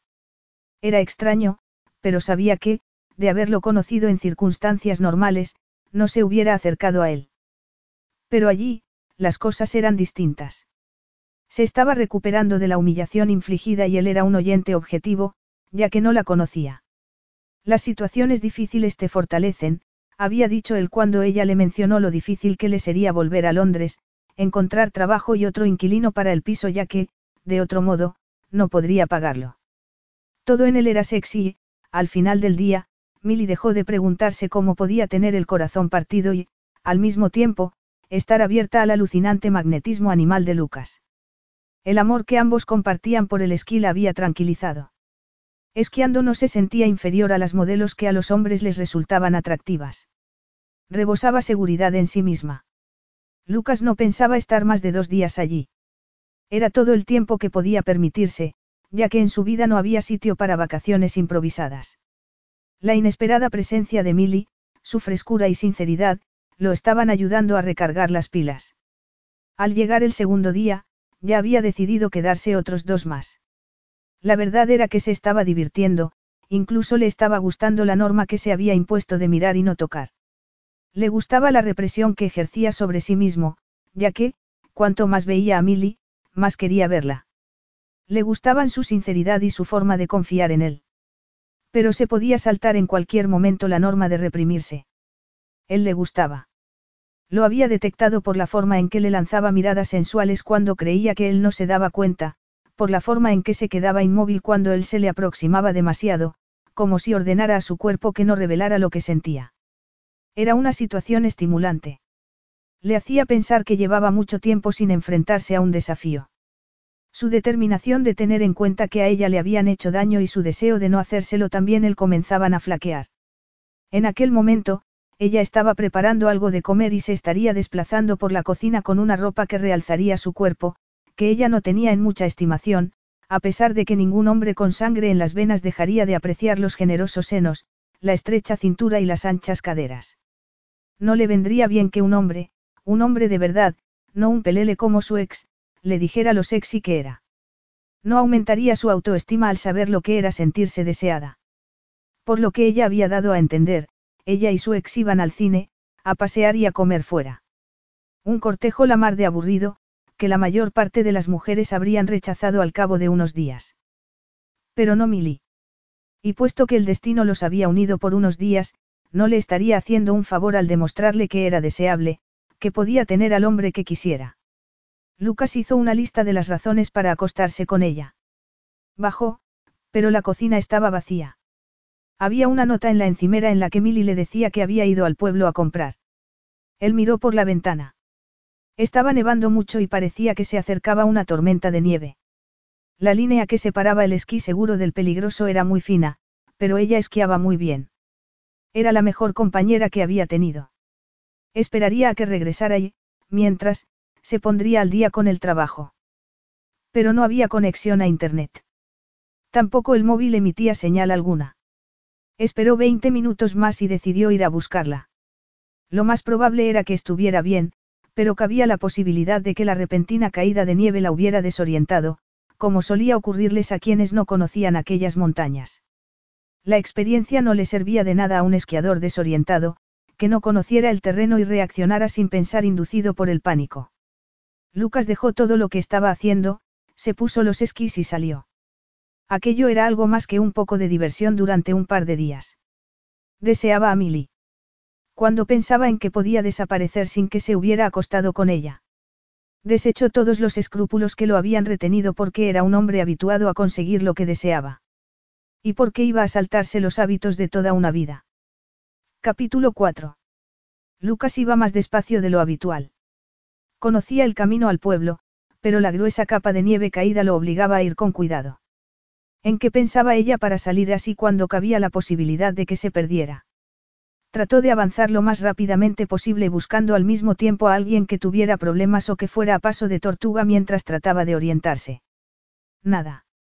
Las pistas estaban prácticamente vacías. La temporada alta había acabado y la nieve caída había evitado que muchos esquiadores salieran. Al cabo de 20 minutos divisó el pueblo, un conjunto de tiendas, restaurantes, bares y cafés. No había pensado en ir allí, sino en dedicarse a esquiar y proteger su intimidad. Era un pueblo pequeño y él era su visitante más rico. Vociferando en voz baja, ya que no sabía que había ido ella a comprar cuando en la casa había comida suficiente para sobrevivir a una guerra nuclear, se resignó a buscarla de puerta en puerta. Lo reconocieron en cuanto entró en la primera tienda y fueron parándolo mientras recorría el pueblo. En algún sitio habría alguien con una cámara. El lugar era un imán para los paparazzis. La encontró en el último café, sentada frente a una taza de chocolate mientras contemplaba la tormenta de nieve, más fresca que una lechuga mientras él llevaba una hora buscándola. Al entrar en el café, el dueño lo reconoció de inmediato. Ella también lo vio y frunció el ceño ante la deferencia del dueño del local, que prácticamente le hizo una reverencia al alejarse. Lucas no le prestó atención y se dirigió hacia ella a grandes zancadas. ¿Qué haces? Tomarme una taza de chocolate. Eres idiota. Le espetó él, lleno de ira. No te has dado cuenta de lo que pasa ahí fuera. Vámonos ahora mismo. Ni se te ocurra darme órdenes. Lucas se inclinó hacia ella apoyando las manos en la mesa. El café estaba medio vacío, pero los escasos clientes habían comenzado a susurrar mientras los miraban. ¿Cómo se atrevía a darle órdenes? Y aquel era el tipo que la había escuchado mientras le contaba su vida, el que le había dado pocos pero valiosos consejos, el que la había ayudado a poner en perspectiva la ruptura de su compromiso. ¿Dónde estaba aquel hombre? En su lugar, un desconocido trataba de mangonearla al tiempo que la avergonzaba ante el resto de la clientela. No te estoy dando órdenes, sino pidiéndote educada pero firmemente que te acabes el chocolate y que nos vayamos, a no ser que quieras pasar la noche en un hotel. No te he pedido que vinieras a rescatarme. Replicó ella, aunque sabía que Lucas tenía razón. No se había dado cuenta de cómo había empeorado el tiempo y debería haberlo hecho, pues sabía lo que significaba por haberse criado en Escocia. Pero había estado absorta en sus pensamientos. Y, para que lo sepas, no estaba así cuando he salido. Él no contestó. Se separó de la mesa creyendo que ella lo seguiría. Y fue lo que hizo. No he pagado. No hace falta, dijo el dueño. Milly se quedó atónita. ¿Cómo dice? El señor Romero es un cliente muy especial. Un cliente muy especial. Milly estuvo a punto de soltar una carcajada mientras se preguntaba qué habría hecho un simple monitor de esquí para que lo calificaran así. Basta, Jack. Lucas sonrió forzadamente al tiempo que sentía la curiosidad que emanaba de ella. Se te pagará, como es natural, se volvió hacia Milly. ¿Has tomado algo más? No. En ese caso, ponlo en mi cuenta, Jack. Ella salió del café detrás de él. Discúlpame porque hayas tenido que venir a toda prisa a buscarme, dijo ella de mala gana mientras comenzaban a subir por la colina. Ya te he dicho que el tiempo era mucho mejor cuando he salido. Y cuando empeora, te quedas tan tranquila tomando un chocolate, Lucas se volvió hacia ella con las mandíbulas apretadas. No me dedico a rescatar a personas, así que, si quieres arriesgar la vida, haz el favor de esperar a que me vaya. Entonces, podrás hacer con ella lo que quieras. No era un comentario justo, pero no estaba dispuesto a retractarse. Cuando se esquiaba, había que estar alerta. Un movimiento en falso y se podía poner en peligro no solo la propia vida, sino también la de otros. No soy responsable de ti cuando sales, observó él con frialdad. No te he pedido que lo seas. exclamó ella enfadada. Pero Lucas tenía razón. Debería haber estado más atenta. Se había disculpado, pero él no había aceptado sus disculpas. ¿Qué le pasaba que no entendía a los hombres? Lucas le había mostrado su lado encantador y divertido y la había cautivado y desarmado. Creía que su reciente experiencia la había endurecido y la había hecho más precavida a la hora de creerse los motivos ajenos, pero no era así. Parecía que todo iba bien cuando ella cocinaba y limpiaba como una criada. Y cuando hablaba de sí misma, él la escuchaba, aunque, ¿qué otra posibilidad tenía cuando estaban en la misma habitación? Pero pobre de ella si creía que eso implicaba que a Lucas le caía bien. Ella se fiaba de la gente. Siempre lo había hecho. Haberse criado en un pueblo perdido de Escocia donde todos se conocían no la había preparado para estar en guardia. ¿Cuántos desengaños se necesitaban para aprender que ser de naturaleza confiada conducía a la decepción, sobre todo con el sexo opuesto? De vuelta al chalet, Milly fue a ducharse. Después se puso unos vaqueros y un jersey y se recogió el cabello en una trenza. Se miró al espejo durante unos segundos. No recordaba haber envidiado a ninguna de sus amigas de la adolescencia ni había tenido sus mismos intereses, los chicos, la ropa y el maquillaje. Le divertía la cantidad de tiempo que dedicaban a ponerse guapas y a atraer a los chicos. Le parecía una pérdida de tiempo. Sin embargo, estaba segura de que se habrían convertido en mujeres espabiladas que habrían detectado que los tipos como Robbie eran mentirosos y que los tipos como Lucas eran arrogantes y creían que podían hacer lo que quisieran con el sexo opuesto. Lucas no era celoso ni rescataba a nadie, y habría otro montón de cosas que no serían ni haría. En realidad, hacía lo que le daba la gana sin importarle los sentimientos ajenos. No era aún la hora de comer y nevaba copiosamente. Cuando Milly bajó, Lucas estaba en la cocina tomándose un café. Durante el trayecto de vuelta se había refugiado en un silencio obstinado, sin mirar a Milly, mientras el funicular los transportaba a la cima de la colina. Ella no había tratado de entablar conversación ni de hacerle abandonar su mal humor. Tal vez debería haber sido menos, insistente, dijo mientras ella evitaba mirarlo. Pero no conoces la zona ni lo rápidas y peligrosas que son aquí las tormentas de nieve. Era lo más cercano a una disculpa que estaba dispuesto a ofrecerle, mucho más de lo que le hubiera ofrecido a nadie. ¿Consideras eso una disculpa? Preguntó ella volviéndose a mirarlo. Él también se había duchado y cambiado de ropa, pero no se había afeitado. Tenía un aspecto magnífico, lo que hizo que se sintiera aún más estúpida al haber pensado que era un tipo agradable. ¿Desde cuando los hombres guapos eran agradables? Porque, si es así, prosiguió ella al tiempo que se cruzaba de brazos, resulta lamentable. Te he dicho que sentía no haber estado atenta al tiempo, pero he salido muy pronto para poder esquiar antes de bajar al pueblo. Y, sí, nevaba, pero no como ahora. No voy a discutir si debías o no esquiar con mal tiempo. Y, añadió ella. Todavía hay más. No tenías derecho a irrumpir en el café y empezar a darme órdenes como si fueras mi amo y señor. No he dicho que lo fuera. Mi ex me tomó por una idiota y no he venido hasta aquí para que un completo desconocido prosiga donde él lo dejó. De acuerdo, era una afirmación algo exagerada, pero cuanto más pensaba en que había creído que Lucas era un buen tipo, más crecía su irritación, sobre todo al recordar que él le había dicho que lo siguiera o que se buscara un hotel. Lucas, por su parte, esperaba una disculpa, después de haberse preocupado porque estuviera perdida en la nieve, y, en lugar de eso, ella tenía la desfachatez de compararlo con un exnovio que se había liado con su mejor amiga. Así que ahora soy igual que el tipo que te estuvo dando falsas esperanzas antes de que lo pillaras en la cama con tu mejor amiga. Solo es una comparación, afirmó ella al tiempo que se servía un café. Típico. Él era un encanto cuando ella obedecía sus normas, pero, en cuanto expresaba una opinión que no coincidía con la suya, en cuanto se plantaba y se negaba a que la tratara como a una niña, era incapaz de comprender su punto de vista. Es una comparación ridícula y no quiero seguir hablando de eso. Las líneas telefónicas no funcionan. Parece que me tendré que quedar algo más de lo que había previsto, por lo que podrías abandonar el mal humor, ya que el ambiente puede cargarse demasiado.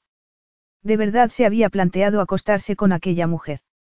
Había una candidata menos apropiada. La miró con exasperación. Había un ser humano más falto de lógica y más temperamental. Estaba tan contenta hablando de su vida largo y tendido y, de pronto, explotaba como si la hubiera ofendido por haber salido amablemente a buscarla. Supongo que eres así con todas las que caen rendidas a tus pies, le espetó Milly sentándose a la mesa, con la taza en la mano. ¿Quieres seguir con esta inútil discusión? ¿Cómo soy? Se preguntó por qué seguía discutiendo cuando nada le impedía levantarse y marcharse. ¿Cómo soy con todas esas mujeres que caen rendidas a mis pies? No le gustaban las escenas histriónicas. De hecho, que una mujer tuviera un ataque de nervios le parecía inaceptable. Las mujeres debían ser sumisas, complacientes, una fuente de placer sin contrapartidas para descansar de la ferocidad y el estrés de la vida laboral. Se dijo que el único motivo por el que soportaba a Milly en ese momento era porque no era su novia.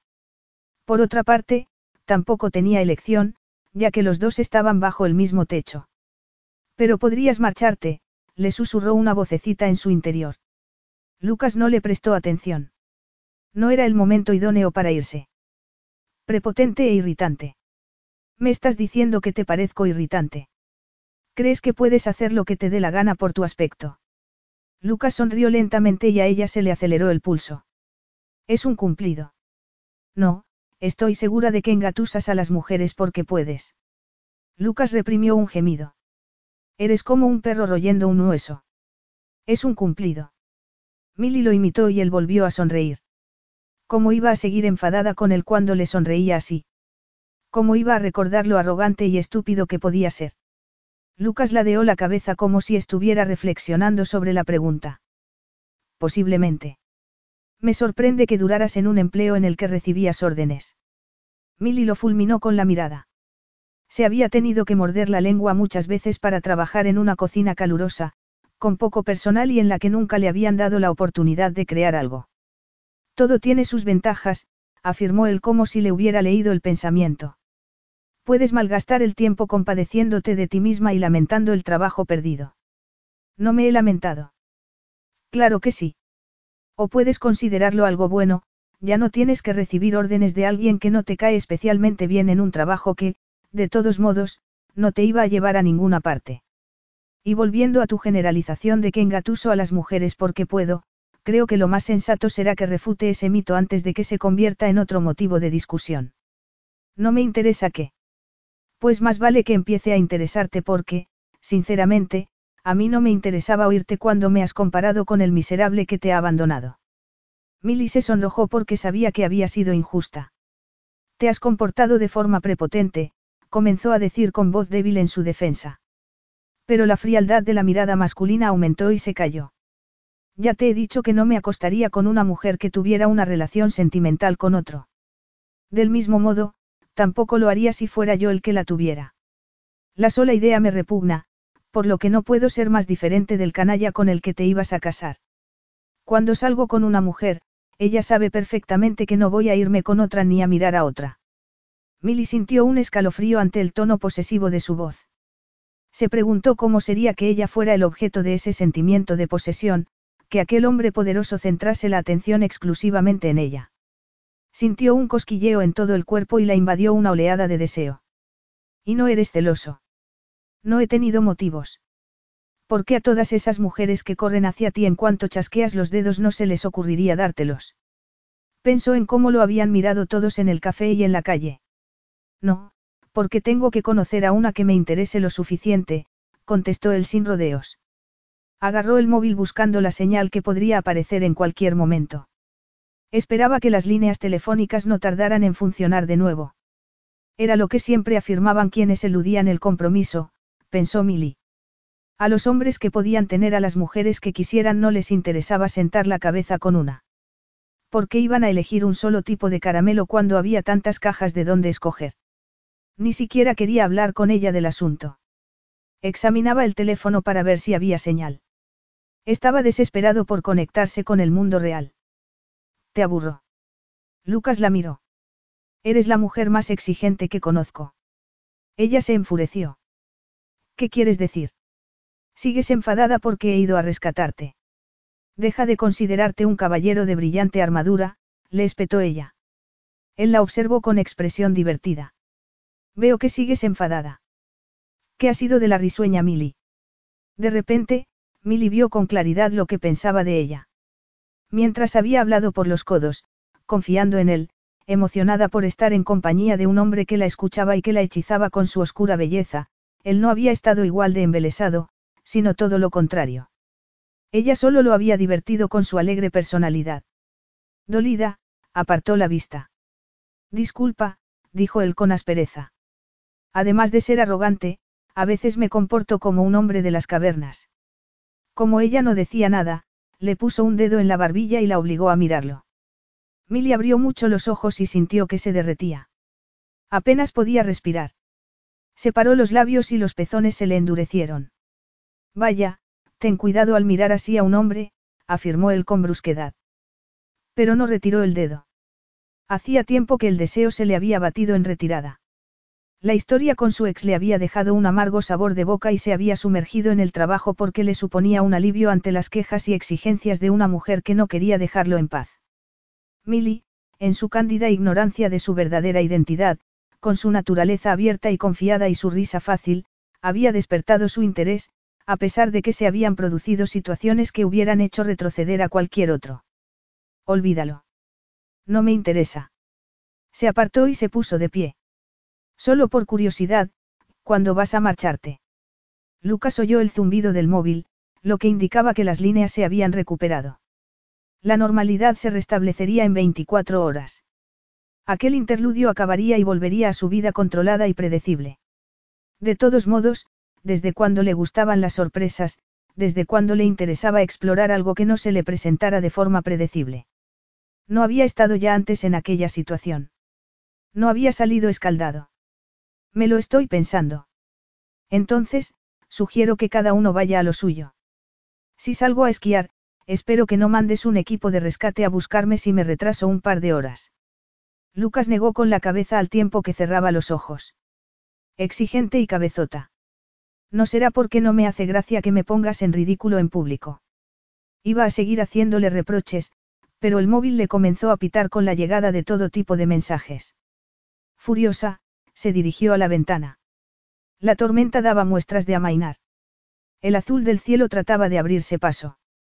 Al día siguiente, o más tarde ese mismo día, volvería a haber buenas condiciones para esquiar. Y tal vez, Lucas se hubiera ido. Se dijo que sería lo mejor. Necesitaba tiempo para pasar el duelo por la pérdida de su relación con Robbie. En circunstancias normales, si la familia Ramos se hubiera presentado, habría estado ocupada, aunque eso no la hubiera distraído de sus pensamientos. Lucas lo hacía. Apenas se había acordado de Robbie. De hecho, cuando trataba de pensar en él, la imagen de un hombre más moreno, alto y delgado se superponía a la suya. Lucas hablaba por teléfono a toda velocidad. Parecía que en aquella zona lo conocían bien. Era un hombre con contactos.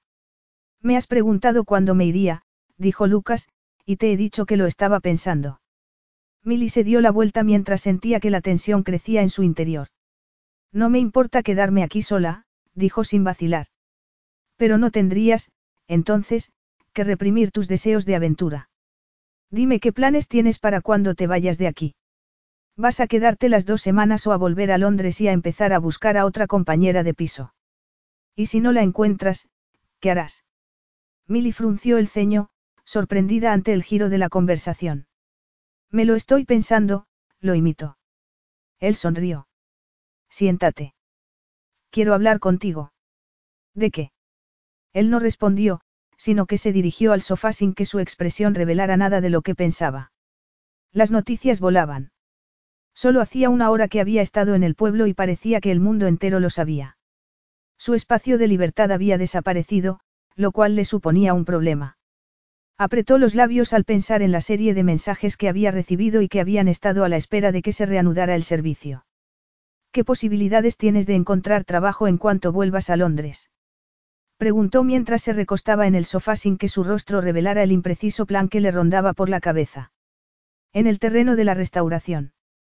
Supongo que habrá trabajo en hamburgueserías, pero también supongo que no serán tu sitio preferido. Sinceramente, no creo que mi futura búsqueda de trabajo sea asunto tuyo. Además, hay el pequeño detalle de tener que pagar el alquiler sin tener empleo. Es difícil, a no ser que tengas mucho dinero ahorrado. Es así. No es de tú. Incumbencia. Era eso lo que ibas a decir. ¿Qué pretendes, Lucas? De acuerdo, no tengo mucho dinero ahorrado, pero dispondré de lo que ganaré durante estas dos semanas. Frunció el ceño y se preguntó cuánto duraría aquello. ¿Por qué le lanzaba la realidad a la cara? No tenía corazón. No te llegará para nada. El coste de la vida en Londres es astronómico. ¿Cómo lo sabes? Masculló ella, aunque él no hizo caso de la interrupción. Supongo que, en todo caso, podrías volver a Escocia, con tu abuela. Veo, por lo pálida que te has puesto, que la idea no te atrae mucho. ¿Por qué me haces esto? ¿El qué? Preguntó él con un aire inocente tan falso que ella apretó los dientes. Restregarme mis problemas por las narices. Ojalá no hubiera confiado en ti. No lo estoy haciendo. No he venido aquí a, a, a enfrentarte a esa cosa tan molesta que se llama realidad. Eres una persona horrible. Claro que tendría que enfrentarse al problema acuciante de cómo iba a sobrevivir sin trabajo y, probablemente, sin casa. Pero había optado por dejarlo a la espera durante unos días hasta que hubiera resuelto el tumulto emocional en el que se hallaba, cosa que, pensándolo bien, estaba llevando a cabo satisfactoriamente. Hay un motivo para que te recuerde los problemas a los que te vas a enfrentar. Lucas se inclinó hacia adelante apoyando los antebrazos en los muslos. No sabía por dónde empezar. Ella lo miraba con los labios apretados y una expresión apagada ante la realidad que le había puesto delante de los ojos. ¿Qué es? ¿Qué es que estoy a punto de rescatarte? De hecho, estoy a punto de ofrecerte un abanico de tentadoras posibilidades. A cambio, solo tendrás que hacerme un pequeño favor. Capítulo 5. Milly lo miró sin entender. Se preguntó si bromeaba, si se estaba riendo de ella para vengarse de la bronca que le había echado. Desechó la idea. Estaba muy serio. Y aunque su instinto le decía que a Lucas no le gustaban las broncas, también le indicaba que no era de esos que haría cualquier cosa por vengarse de algo tan tonto como que ella le hubiera hecho reproches. Se los hubiera merecido o no. En aquel caso, se los había merecido. Tentadoras posibilidades. Milly rió suavemente. ¿Te encuentras bien, Lucas? ¿Cómo vas a hacer eso? Deseo que la dejara de mirar con aquella calma mortal. Tal vez te sorprenda un poco lo que te voy a decir. Entonces, no me lo digas. Detesto las sorpresas. Nunca son buenas. Soy de la misma opinión, murmuró él, momentáneamente distraído. Se levantó y ella siguió el movimiento fluido de su largo cuerpo. Se acercó a la ventana y contempló el paisaje. Incluso de espaldas, ella notó que no lo veía, que estaba distraído. Él se dio la vuelta y sonrió al ver que ella lo miraba. No soy quien crees que soy. Milly pensó que no lo había oído bien. Lo miró con la boca abierta, sin decir nada, esperando que le explicara su enigmática declaración. Lucas se tomó su tiempo. Caminó lentamente hacia ella sin dejar de mirarla a los ojos. Antes de que tu enfebrecida imaginación me asigne el papel de maníaco homicida, estate segura de que no se trata de eso. Se sentó y siguió mirándola con aire reflexivo, sopesando las opciones de que disponía para explicarle quién era y lo que quería de ella. ¿Y por qué? Aunque le desagradaba profundamente tener que justificar sus decisiones, en aquel caso, no tenía más remedio. La familia Ramos, esta casa, todo lo que hay en ella no les pertenece. Por favor, Millie enarcó las cejas en un gesto de incredulidad. No sé qué pretendes, pero sé que son los dueños. Te olvidas de que fue Sandra quien me contrató para trabajar para ellos. Me dio todo tipo de detalles. Vas a decirme que se lo inventó. Además, te olvidas de que el señor Ramos me paga por estar aquí. Lo miró con expresión de triunfo y de pena a la vez porque le hubiera dicho semejante mentira. Después sonrió condescendiente. Lucas no se alteró.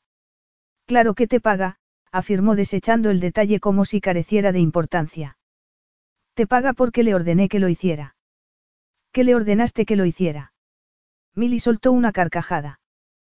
Creo que deliras. Sé que te crees alguien por el hecho de trabajar para gente rica que besa el suelo que pisas. Sobre todo las mujeres. Pero, a fin de cuentas, no eres más que un monitor de esquí.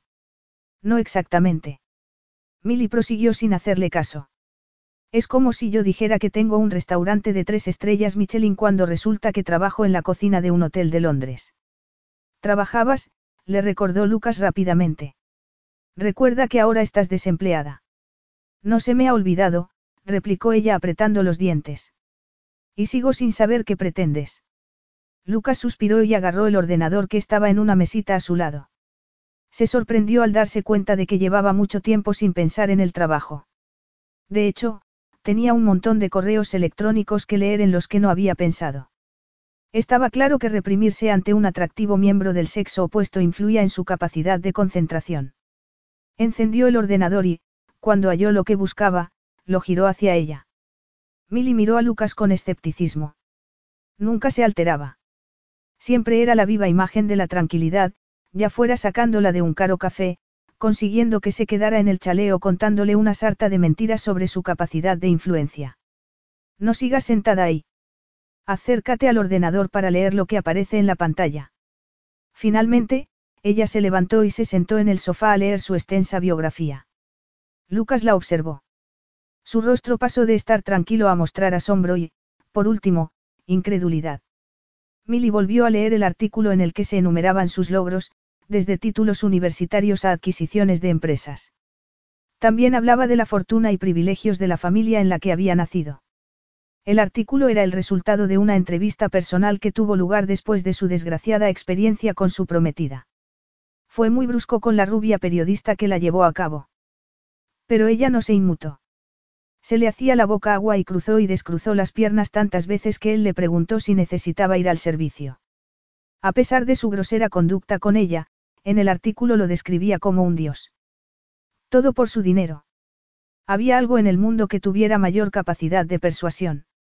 No lo entiendo, dijo Milly. Claro que lo entiendes. No me digas lo que entiendo y lo que no, le espetó ella. Aunque lo entendía perfectamente. Entonces, no eres monitor de. No. Es decir, me has mentido. Yo no lo llamaría así. Él había esperado sorpresa e incredulidad por su parte, ya que el monitor se había transformado en multimillonario. También había supuesto que, ante su nuevo estatus, ella le sonreiría sumisa. En su lugar, lo miraba con cara de pocos amigos y los ojos brillantes de ira. Pues yo sí. Milly se esforzó en contener la ira. ¿Cómo se había atrevido a tratarla como a una idiota? Supusiste cosas falsas y decidí no aclarártelas. Puede que en tu mundo sea un comportamiento aceptable. En el mío, se llama mentir. Se levantó de un salto y se acercó a la ventana.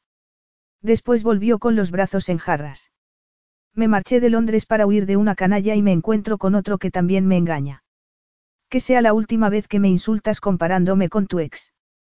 ¿Por qué? Parece que tenéis muchos rasgos en común. ¿Por qué no me dijiste quién eras? Porque, pensó él, me gustaba la novedad de estar con alguien sincero, porque en un mundo que es sinónimo de precaución y sospecha, era un alivio no tener que vigilar cada frase que decía, no tener que aceptar la adulación instantánea sin saber si es genuina o derivada del conocimiento de a cuánto asciende mi fortuna. Cuando eres tan rico como yo, debes tener cuidado. Es decir, que yo podía haber sido alguien que fuera tras tu dinero. Más o menos. La miró con frialdad. Ella estuvo a punto de pegarle. Como seguía allí sentado mirándola sin parpadear después de reconocer que le había mentido, como si le pareciera aceptable. Aunque. Lucas era multimillonario. Su fortuna, su poder y su influencia carecían de límites. Ella entendía que la sospecha fuera su compañera habitual. Te compadezco, afirmó ella con desdén. Él se puso rígido. No sé si quiero que me expliques por qué. Nadie lo había compadecido en su vida o, si lo había hecho, lo había ocultado. El dinero provocaba la reacción opuesta. Y el dinero unido a la belleza, que era algo que sabía que tenía, sin vanagloriarse de ello, se convertía en un instrumento aún más persuasivo para obtener respuestas serviles de los demás, sobre todo de las mujeres. La examinó con detenimiento.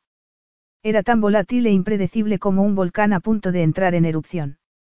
¿Cómo sabes cuando a alguien le caes bien por ti mismo? A eso me refería. Pero antes de que nos desviemos más, te he revelado esto por un motivo. Milly se quedó inmóvil. Por supuesto que lo había. Si no, él se habría marchado al cabo de dos días y ella no se hubiera enterado de nada. Pero, antes de que se lo explicara, le preguntó algo que la había estado inquietando. En el café, me pregunté por qué el dueño estaba tan deseoso de agradarte, porque me dijo que no me iba a cobrar. Él se encogió de hombros con elegancia. Aquí me conocen, a pesar de que no vengo con frecuencia. ¿Qué habría pensado de ella, que había hablado sin parar y creído que era monitor de esquí? Milly supuso que la habría tomado por una loca que hablaba por los codos y que había arruinado su descanso. ¿Por qué viniste aquí? Lucas vaciló. Estaban teniendo aquella conversación por el mismo motivo por el que había decidido ir al chalet. Todos necesitamos un descanso, afirmó él con suavidad. Alberto y su familia no iban a venir, así que decidí que unos días esquiando me vendrían bien. Y, para que lo sepas, la familia Ramos iba a alojarse aquí porque quería hacerle un favor a mi madre. Alberto trabaja para mí. Por eso conseguiste que me pagara estas dos semanas de vacaciones. Lo único que tenías que hacer era descolgar el teléfono, decírselo y él obedecería. Es así tu vida, Lucas. Chasqueas los dedos y los demás se ponen firmes y obedecen. Es un buen resumen. Milly se preguntó cómo no se había dado cuenta del aura de poder que lo envolvía, esa que tienen los muy ricos. Aunque tal vez la hubiera notado, pero, dada su naturaleza confiada, la había arrinconado en su mente y había creído lo que él le había dicho, que era instructor de esquí. Quizá un día se levantara por la mañana y se percatara de que la gente no solía ser lo que decía.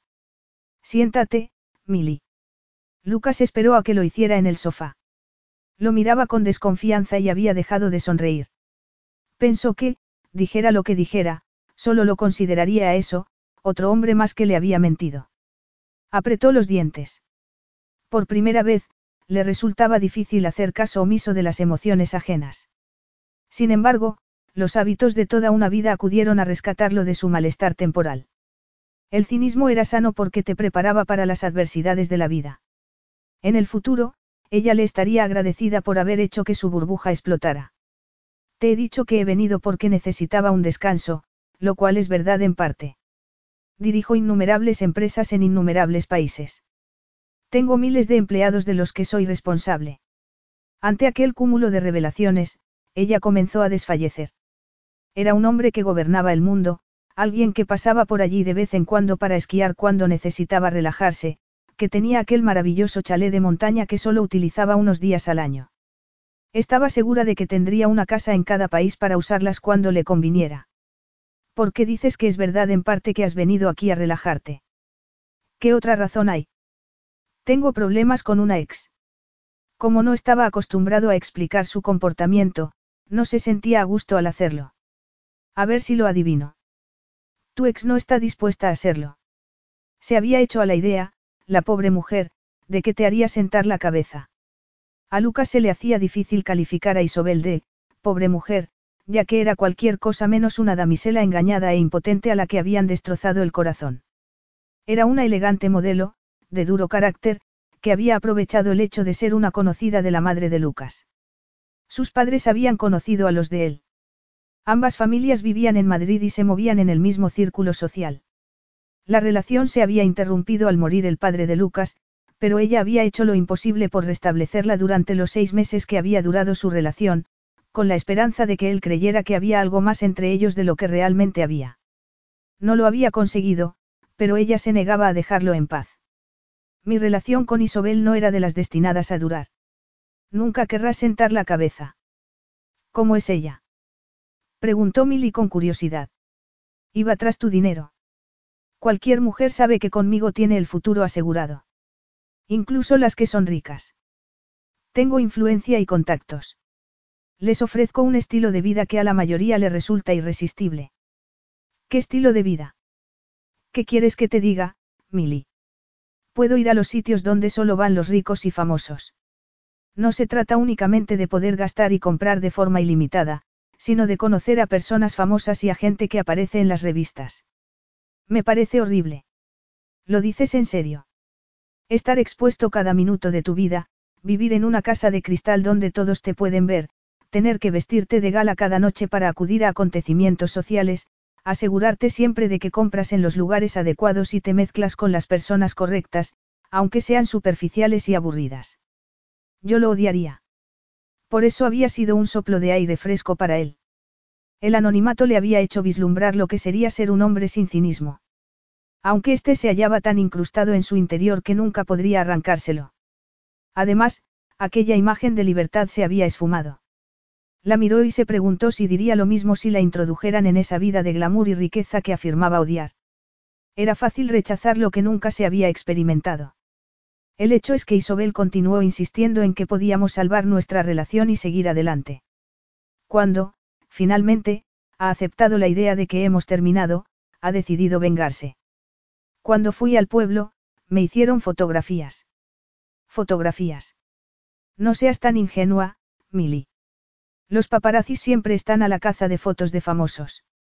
En realidad no sé si fueron ellos quienes me fotografiaron o alguien que me reconoció. O tal vez la esposa de Alberto dijo a alguien que contó a otro que estaba en el chalet contigo. Al habernos hecho una foto juntos, la historia se ha consolidado. Supongo que alguien que conoce a Isobel se la ha enviado a su red social y de ahí. Perdona, pero me he perdido. ¿De qué historia hablas?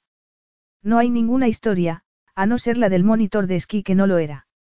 Volvemos a lo mismo. De acuerdo, dime a qué te refieres, dijo ella. Lucas tenía razón. ¿Qué iba a ganar con volver sobre lo mismo? Le había mentido porque no se fiaba de nadie, sobre todo de las mujeres. Y aunque le dijera cien veces que le resultaba insultante y ofensivo, él se limitaría a encogerse de hombros y a creer que su punto de vista era inferior al suyo. Isobel se ha enterado de algún modo de que estoy aquí contigo. No estás conmigo, le rebatió ella al tiempo que se sonrojaba ante lo que implicaba esa afirmación. Estoy seguro de que lo sabe. Pero es una mujer despechada que cree que merezco que me haga un poco de daño. Como no puede tenerme, ¿por qué no hacer de mi vida un infierno, enseñarme la lección de que, a la hora de romper, es ella la que decide hacerlo? Milly frunció el ceño, llena de confusión. A pesar de que Lucas dominaba a la perfección el idioma, no se estaba expresando con claridad. ¿Hay algo más? Otra de las razones de mi estancia aquí es alejarme de mi madre. Ha estado enferma y, desde que la operaron con gran éxito, no deja de decir que le queda poco tiempo de vida. Lo siento. A veces pasa eso con las personas mayores. A mi abuela la operaron de la cadera hace dos años y, aunque corre montaña arriba más deprisa que una cabra, sigue creyendo que una mañana se despertará y no podrá ponerse de pie. Perdona la interrupción. ¿Qué tiene que ver tu madre en esto? No tengo ni idea de qué hablas. Lucas. Isobel, dijo él esforzándose en contener la ira, ha enseñado a mi madre la foto o las fotos que nos hicieron en el pueblo y le ha dicho que tenemos una relación sentimental. Lucas se sonrojó al recordar cómo se le había disparado el deseo al mirarla. Era cierto que había sopesado la idea de llevársela a la cama. Se habría manifestado esa idea en su expresión cuando le hicieron la foto. ¿Acaso la cámara de un idiota lo había pillado desprevenido con una mirada que podía ser malinterpretada? A Milly se le desencajó la mandíbula. No sabía si horrorizarse o echarse a reír. Aunque no, no debía reírse. Él estaba muy serio. Si se reía, no la acompañaría. Pero eso es ridículo. ¿Quién en su sano juicio creería que estamos unidos sentimentalmente? pensó. Llevo aquí dos días, prosiguió. ¿Cómo va a creerse alguien que tenemos una relación sentimental? Además, estoy aquí para recuperarme de un desengaño amoroso. Recuerda que iba a casarme hace menos de un mes. Isobel ha contado a mi madre que probablemente nos conozcamos de antes.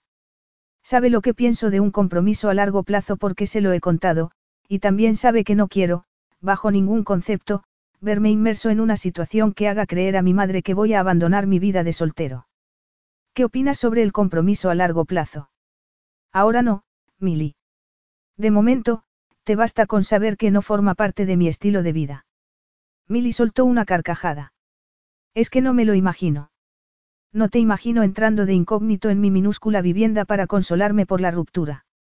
No eres un hombre que pase desapercibido. Y después. Planeamos encontrarnos aquí en secreto con la ayuda de Sandra. No cuadra. Cualquier imbécil se daría cuenta en unos segundos, dejó de reírse. Pero ha sido una sucia jugada. Supongo que se había enamorado de ti. Pobre mujer. Lucas enarcó las cejas, desconcertado. Iré al grano. Por lo que le ha contado Isobel, mi madre tiene la impresión de que vamos a casarnos. ¿Cómo, si no fuéramos en serio, según mi ex, estaría con una mujer tan distinta de las que me suelen gustar? ¿Cuáles te suelen gustar? Ella misma se contestó la pregunta antes de haber terminado de formularla. A un hombre como él, increíblemente guapo y rico, solo le gustaba un tipo de mujer, del que ella no formaba parte. No, no me respondas. ¿Te gustan las que parecen modelos? Seguro que Isobel es alta, delgada, con el tipo de una modelo. Es modelo. Así que se le ha ocurrido el hábil truco de enseñar a tu madre una foto de mí, bajita y rellenita, porque, ¿cómo? Si no fuéramos en serio, estarías conmigo en la misma habitación. No es así. Más o menos. Y mi madre se ha tragado todo lo que le ha contado. ¿Sabes una cosa, Lucas? Milly respiró hondo, maravillada ante lo complicada que se le había vuelto la vida desde que Robbie había entrado en ella, antes tan agradable y tranquila. Y, por si fuera poco, el destino había decidido continuar donde Robbie lo había dejado y la había llevado hasta un hombre que la miraba con atención. Creo que voy a tomarme un descanso con respecto al sexo masculino, que tal vez sea permanente. De todos modos, no sé por qué me cuentas todo esto. Lamento que tu madre crea que has encontrado el amor de tu vida, pero tendrás que decirle la verdad. Hay otra posibilidad. Se levantó y se estiró por haber estado sentado demasiado tiempo, cuando lo que hubiera querido era moverse, deambular por la casa para calmar su inquietud. ¿Cuál? Milly lo miró con recelo mientras caminaba por el amplio espacio. Todo suyo. Aún se le hacía difícil aceptar que todo aquello le pertenecía. Estás sin Blanca, sin trabajo y lo más probable es que cuando vuelvas a Londres te encuentres tus posesiones en la acera frente a la que era tu casa. Mi casero no me haría una cosa así, apuntó ella con frialdad. Los inquilinos tenemos ciertos derechos. No tantos como el casero, cuyo principal derecho es que se le pague el alquiler. Se paró para mirarla, y ella alzó la cabeza para hacer lo propio. Esto es lo que te propongo.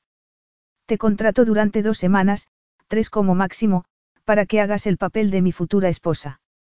Nos alojaremos en casa de mi madre, que no está muy lejos de Madrid, y allí romperemos nuestra relación. Mi madre se entristecerá, pero lo superará. Lanzó un suspiro sin dejar de mirarla. Normalmente no me tomaría tantas molestias, pero ya te he dicho que ha estado enferma y que, mentalmente, todavía no se ha recuperado. No quiero contarle una sarta de mentiras que la enfadarán y confundirán, sobre todo por lo mucho que desea que siente la cabeza. Le daré lo que quiere, y cuando vea que soy una persona imposible, entenderá que el matrimonio no entre en mis planes en el futuro. Y esto es lo que obtendrás a cambio, una cantidad sustancial de dinero, unas vacaciones de lujo pagadas en España y, después, te buscaré un buen empleo en uno de los tres restaurantes que poseo en Londres y te prestaré uno de los pisos de la empresa durante seis meses, hasta que encuentres una vivienda para alquilar. Fuera lo que fuera lo que ganaras en tu anterior trabajo, digamos que te lo cuadruplicaré. Y a cambio, tendré que mentir a tu madre. Yo no lo veo así. Y supongo que también a mi abuela. ¿Por qué qué voy a decirle cuando no vuelva a Londres? Gracias, Lucas, pero no. Capítulo 6. Entonces, ¿cómo, solo día y medio después, se hallaba sentada en un lujoso avión privado que se dirigía a Salamanca. A su lado, Lucas estaba absorto en la pantalla del ordenador. Ella suspiró. Sabía por qué estaba allí, porque era demasiado buena, una característica que era prima hermana de la de ser confiada, que le había hecho creer que un multimillonario con avión privado era monitor de esquí y que el canalla de Robbie estaba enamorado de ella suspiras. No me digas que has cambiado de opinión. Lucas cerró el portátil y se recostó en el amplísimo asiento, que era una de las muchas ventajas de tener un avión propio, disponer de todo el espacio que necesitara. La miró. Ella llevaba el pelo recogido, pero, como siempre, algunos rizos le caían, rebeldes, sobre el rostro. ¿Qué harías si te dijera que lo he hecho? Estamos en pleno vuelo. Me echarías del avión. Sigo sin creerme que sea tuyo. No recurro al uso de la fuerza, Milly. Y me estoy cansando de oírte decir que no te crees que soy rico. No me eches la culpa. No conozco a muchas personas que tengan un chalet de montaña y un avión. Supongo que debiera estarte agradecido porque hayas dejado de sermonearme por ser un canalla mentiroso como tú es prometido. ¿Por qué suspiras? Si queremos representar aceptablemente el papel de enamorados, sobran los suspiros tristes. Milly volvió a suspirar, en respuesta, mientras miraba distraídamente el hermoso rostro de Lucas, que la contemplaba con cierta impaciencia. No me has dicho por qué eres contrario a sentar la cabeza. Es verdad, no te lo he dicho. ¿Por qué? Yo te he contado montones de cosas sobre mí. Lo menos que podías hacer es darme información sobre ti. O se supone que soy tu novia y no sé nada de ti. Lucas se quedó callado durante unos segundos. No cuento cosas sobre mí. Y yo no finjo ser quien no soy. ¡Qué cabezota! Masculló él. Muy bien. De joven, tuve una mala experiencia. Una hermosa chica me hizo creer todo lo que había planeado, incluyendo un falso embarazo. Solo le interesaba mi dinero. Eso me hizo decidir que, a partir de entonces, el único compromiso a largo plazo que tendría sería con el trabajo. Aprendo rápido de los errores y no vuelvo a cometerlos. ¡Qué horror! ¿Cuántos años tenías? No quiero seguir hablando del tema. ¿Cuántos? Él, irritado, negó con la cabeza. 19. Así que has dejado que una mala experiencia de joven te arruine la vida adulta. Arruinar. No es la palabra adecuada. Yo diría, afectar. Ya te he dicho que aprendo de los errores. Pero ¿y si un día te enamoras? No está previsto. Y vamos a dejarlo ya, Milly. Tampoco estaba previsto que yo fuera a mentir a gran escala, y aquí me tienes. Mentir no estaba en su naturaleza, pero se hallaba inmersa en la mayor mentira de su vida, y todo porque se había imaginado a la madre de Lucas frágil, vulnerable y muy triste y decepcionada al enterarse de que había sido víctima de las mentiras de la exnovia de su hijo. Sabía por experiencia propia el daño que hacían las mentiras. También sabía que los seres humanos se volvían ciegos en lo referente a la salud. Si a alguien recientemente atropellado por un autobús se le preguntaba cómo estaba y respondía que bien, el ciudadano medio se lo creería. Asimismo, era muy probable que el ciudadano medio subestimara el impacto de la decepción en una persona anciana y enferma. ¿Quién sabía cómo reaccionaría Antonia, la madre de Lucas, si descubría que le habían mentido? Todo el mundo sabía que el estrés mataba. Sin embargo, si ella se daba cuenta por sí misma de que Lucas no era adecuado para Milly, el final de su supuesta relación no sería un drama tan grande. Y desde luego que no estaban hechos el uno para el otro, sobre todo después de lo que él le acababa de decir. Además estaban las ventajas que harían mucho más llevadera la situación en que se hallaba, trabajo y alojamiento asegurados. Podría tranquilizar a su abuela diciéndole que su vida había recuperado la normalidad. Supongo que a tu madre no le gustaría que no estuvieras dispuesto a casarte con tu novia y supongo que no sabe nada de tus traumas. Quería saber más, ya que estaban de camino hacia territorio desconocido y comenzaba a ponerse nerviosa. Mis traumas, tienes una forma de expresarte, mi madre quiere que siente la cabeza, pero, a pesar de eso, se dio cuenta de que Isobel no era la candidata ideal para ser mi esposa. ¿Por qué? Porque Isobel es una mujer de la jet set, no el tipo de mujer hogareña que se queda en casa a esperar a su esposo. Supongo que es lo propio siendo una modelo. Te tratan como a una diosa, cuando en realidad solo eres una cara bonita. Una mujer de la jet set. Sí, a la que le gusta desmedidamente el oropel, el glamour y ser el centro de atención de las cámaras. Es el tipo de mujer con el que suele salir. ¿A qué viene este interrogatorio, Milly? ¿A qué estoy nerviosa? La forma en que Lucas había descrito a su ex era un buen ejemplo de que se relacionaba con mujeres con las que no corría el peligro de querer comprometerse, con las que solo tenía sexo. Piensa en la recompensa que obtendrás y los nervios desaparecerán. Hazme caso. Milly frunció el ceño porque, por maravillosa que fuera la recompensa, no era la razón de que hubiera aceptado participar en aquella ficción. Cuanto más se acercaba el avión a su destino, más se preguntaba si había sido una buena idea seguir su impulso de hacer lo correcto. No he accedido debido a la recompensa. Lucas enarcó las cejas y le sonrió con expresión incrédula. Me estás diciendo que la única razón de haber accedido a fingir que eres mi prometida es que te da pena mi madre, una mujer a la que ni siquiera conoces. Más o menos. Esa es una bonita expresión. Está abierta a toda clase de interpretaciones opuestas. A veces me sacas de quicio, Lucas. Deseó que volviera a ponerse a trabajar con el portátil y dejara de prestarle atención, porque se sentía acalorada y molesta. Como no había metido en la maleta ropa adecuada para temperaturas cálidas, llevaba una camiseta térmica, unos vaqueros, calcetines gruesos y zapatillas deportivas. Le picaba todo el cuerpo. Lo único que intento es, me pregunto qué hay que hacer para fingir ser alguien que no eres. ¿Te refieres a ser alguien que tiene una relación sentimental conmigo? Nunca he hecho una cosa así.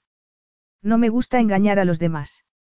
No me parece honrado y, lo creas o no, a pesar de que la recompensa hará mi vida mucho más sencilla cuando vuelva a Londres, lo hago porque no me gusta pensar que tu madre está llena de esperanza y que se va a llevar una cruel decepción. Sinceramente, me resulta imposible creer que alguien sea capaz de mentir de esa manera a alguien que acaba de estar enfermo solo para vengarse porque la has abandonado. Milly suspiró. ¿Le ha gustado a tu madre alguna de tus amigas? No que recuerde. Y eso no le había preocupado hasta que ella había comenzado a decirle que debía sentar la cabeza porque no sabía cuánto tiempo más seguiría viviendo. Sabía lo que su madre pensaba de las mujeres de su vida, de la sarta interminable de modelos que sonreían como tontas y se adaptaban a sus necesidades. A él le daba igual. Bastante tenía con el estrés que le generaba el trabajo para tener que añadir el de una novia exigente. Pero su madre no era de la misma opinión. Milly, por el contrario, era una mujer normal y espontánea. Si no fuera porque él sospechaba de todos, se creería que hacía aquello por bondad. Era una persona íntegra, pero él nunca la consideraría como posible compañera para toda la vida. Si alguna vez decidía casarse, lo haría con alguien que concibiera el matrimonio como él, con alguien que no necesitara su dinero, que entendiera la fragilidad de la institución y que aceptara que el matrimonio tenía más posibilidades de tener éxito si se consideraba un acuerdo comercial. Si su madre veía por sí misma lo inadecuado que su hijo era para una mujer como Milly, y para todas las que se la parecieran, no solo aceptaría la ruptura de la relación, sino que entendería que sus sueños sobre el enamoramiento y las relaciones románticas no eran los de Lucas. Mi madre cree firmemente en el amor y en los finales felices, afirmó con cinismo. Se casó con el hombre del que se enamoró en su adolescencia. Mis padres siguieron juntos y enamorados hasta que él murió. Tiene la esperanza de que yo continúe la tradición, pero no ve que pueda hacerlo en brazos de las modelos con las que salgo. No hay nada malo en creer en el amor y en los finales felices. Por una mala experiencia no puedes renunciar a ellos. Me sorprende que digas eso después de lo que te ha pasado. Pero no le sorprendía. Ella era una romántica sin remedio que alimentaba en secreto sueños de ser llevada al altar vestida de blanco, que deseaba probar sus habilidades culinarias en su propia cocina mientras sus hijos correteaban a sus pies.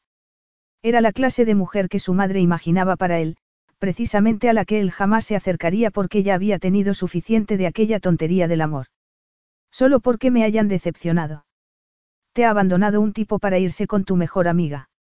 Milly se puso colorada hasta las orejas. No hace falta que me lo repitas. La realidad es la que es. Si con eso quieres decir que, porque la realidad es la que es, debo dejar de creer en el amor y el matrimonio, prefiero no enfrentarme a ella. Pues teniendo en cuenta que no me interesan ninguna de las dos cosas, será fácil demostrarle a mi madre lo incompatibles que somos. Si tan incompatibles somos, ¿cómo es posible que tengamos una relación? Preguntó ella en tono cortante. Tengo el corazón destrozado y me siento vulnerable después de la ruptura de mi compromiso. Y tú apareces en mi vida y decides que soy la mujer adecuada para ti, a pesar de ser la última con la que te relacionaría sentimentalmente. ¿Cómo puede ser eso, Lucas? Ya te he dicho que a mi madre le gustan los cuentos de hadas. Entonces, no te conoce. Es que no puedes aceptar nada sin tener que ponerlo en tela de juicio.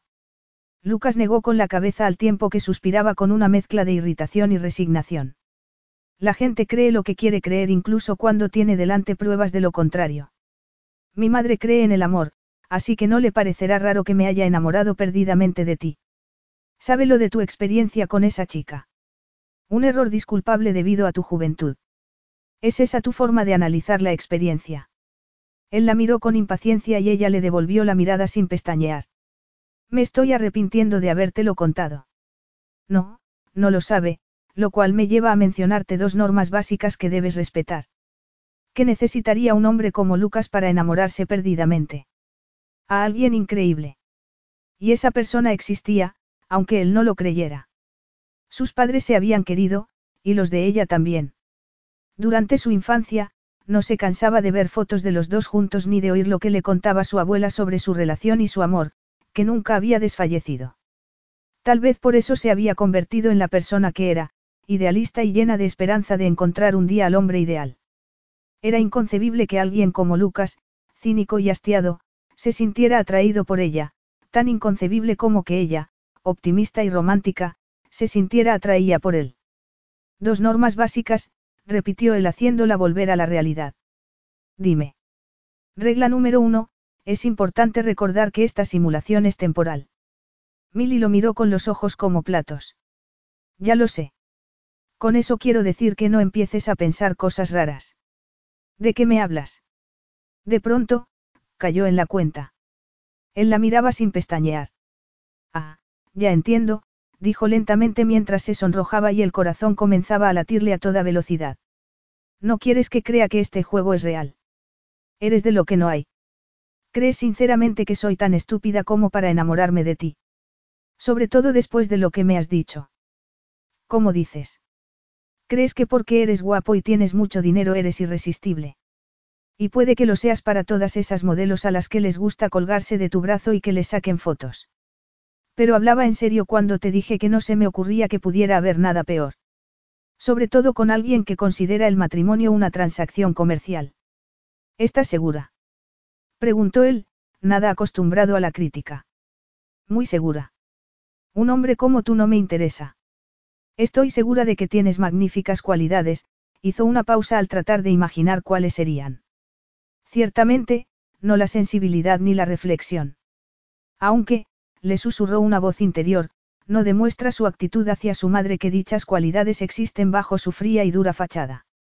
Me gustan los hombres cariñosos, abiertos y divertidos. Sí. Pues, aunque te resulte sorprendente, ninguna mujer de las que ha estado conmigo se ha quejado de falta de diversión. No hablo de sexo, respondió ella con desprecio al tiempo que se sonrojaba.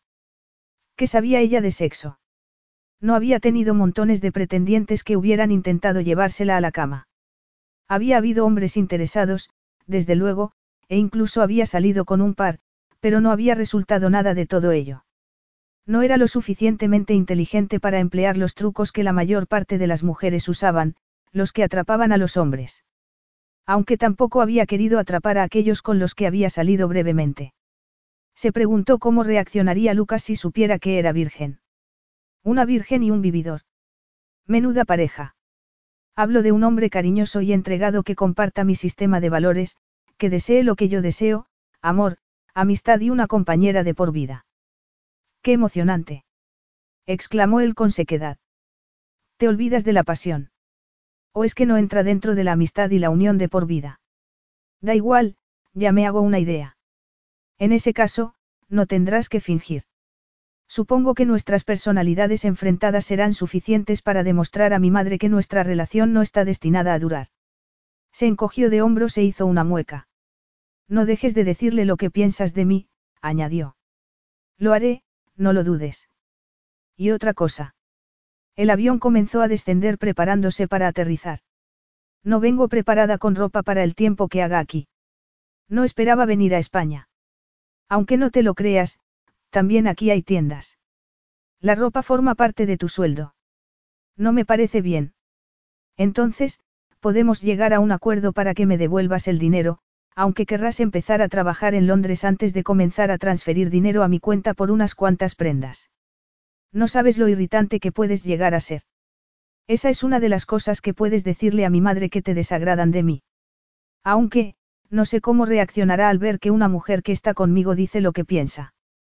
Recuerda que acaba de recuperarse de un infarto cerebral. Es que ninguna decía lo que pensaba de ti. Sinceramente, no. Pero tú vas a compensarlo. El avión aterrizó suavemente. Dejaron de hablar mientras desembarcaban. Un coche con chofer los esperaba. Era por la mañana temprano y hacía fresco. A ella le vino bien la ropa que llevaba, pero, al montarse en la limusina, se dio cuenta de que no encajaba. Seguro que había un determinado tipo de ropa para viajar en ella, que, desde luego, no era la que llevaba puesta. Aunque a la madre de Lucas no le gustaran las modelos, éstas encajaban con las limusinas, con las casas caras y los aviones privados. De repente, tuvo un ataque de timidez, una característica que la había acompañado toda la vida. Aunque la madre de Lucas soñara con que su hijo encontrara una mujer práctica y buena, se daría cuenta enseguida de que esa clase de mujeres no estaba diseñada para vivir a lo grande. Lucas tenía razón, ella no tendría que fingir porque era imposible que su madre no se percatara de que formaban una pareja mal avenida. No engañaría a nadie. Tendría que limitarse a ser ella misma. Iba a ser una pequeña aventura, nada por lo que angustiarse. La vida le había ofrecido una oportunidad e iba a aprovecharla. Cuando volvería a hallarse en aquella situación, libre de toda responsabilidad, sin nada ni nadie que la esperara en Londres. Apoyó la cabeza en el asiento y cerró los ojos. Cuando volvió a abrirlos y miró a Lucas, él la estaba mirando. Tenía los ojos más oscuros que cupiera imaginar y unas pestañas que ya desearían muchas mujeres. La perfecta y hermosa simetría de su rostro delgado lo haría demasiado guapo si no fuera por su potente y poderosa fuerza, que lo convertía en un macho alfa 100%. Era ridículo pensar que pudiera tener una relación sentimental con ella, ni siquiera que se dignara a mirarla. Pero durante unos segundos, Milly se imaginó cómo se sentiría si la tocara, si la sedujera con su voz aterciopelada, si le acariciara el cuerpo desnudo. Ahogó un grito al sentir un cosquilleo que se le inició en los senos y se le extendió por todo el cuerpo hasta sofocarla. Fue una reacción física tan inesperada y poderosa que la dejó mareada y sin fuerzas. No recordaba haber sentido nada igual con Robbie. Era consciente de su cuerpo de un modo nuevo, quería que se lo acariciaran y que le aliviaran el cosquilleo que sentía entre las piernas. Apartó la vista del rostro masculino, mortificada ante la posibilidad de que él le hubiera leído el pensamiento, y más mortificada aún cuando recordó que le había dicho que no pensara cosas raras. ¿Cuánto falta para llegar a casa de tu madre? Preguntó, ya que hablar tal vez la distrajera de lo que le estaba ocurriendo. Algo más de una hora. Una hora sentada al lado de él, tratando de dominar sus pensamientos, una hora fingiendo que no observaba la fuerza musculosa de sus brazos y sus muslos, la longitud de sus dedos, la sensualidad de su boca, el modo en que la envolvía su voz, con la suavidad del mejor de los chocolates. Las confusas sensaciones que experimentaba le demostraron de forma concluyente su falta de experiencia con el sexo opuesto.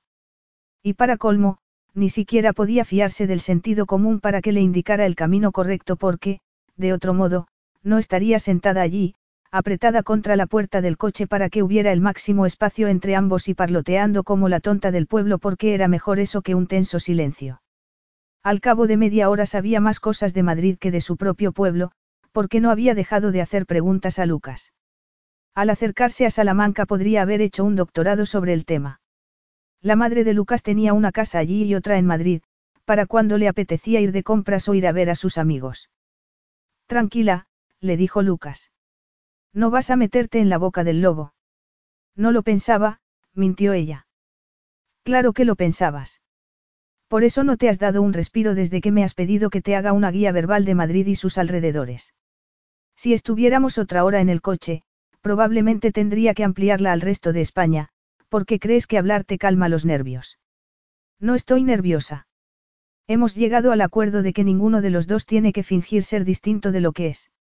¿Estás nerviosa? Tranquilízate. Lucas la agarró suavemente por la barbilla para que dejara de mirarlo y mirara hacia adelante, a la mansión a la que se aproximaban. Hemos llegado. Milly se quedó con la boca abierta.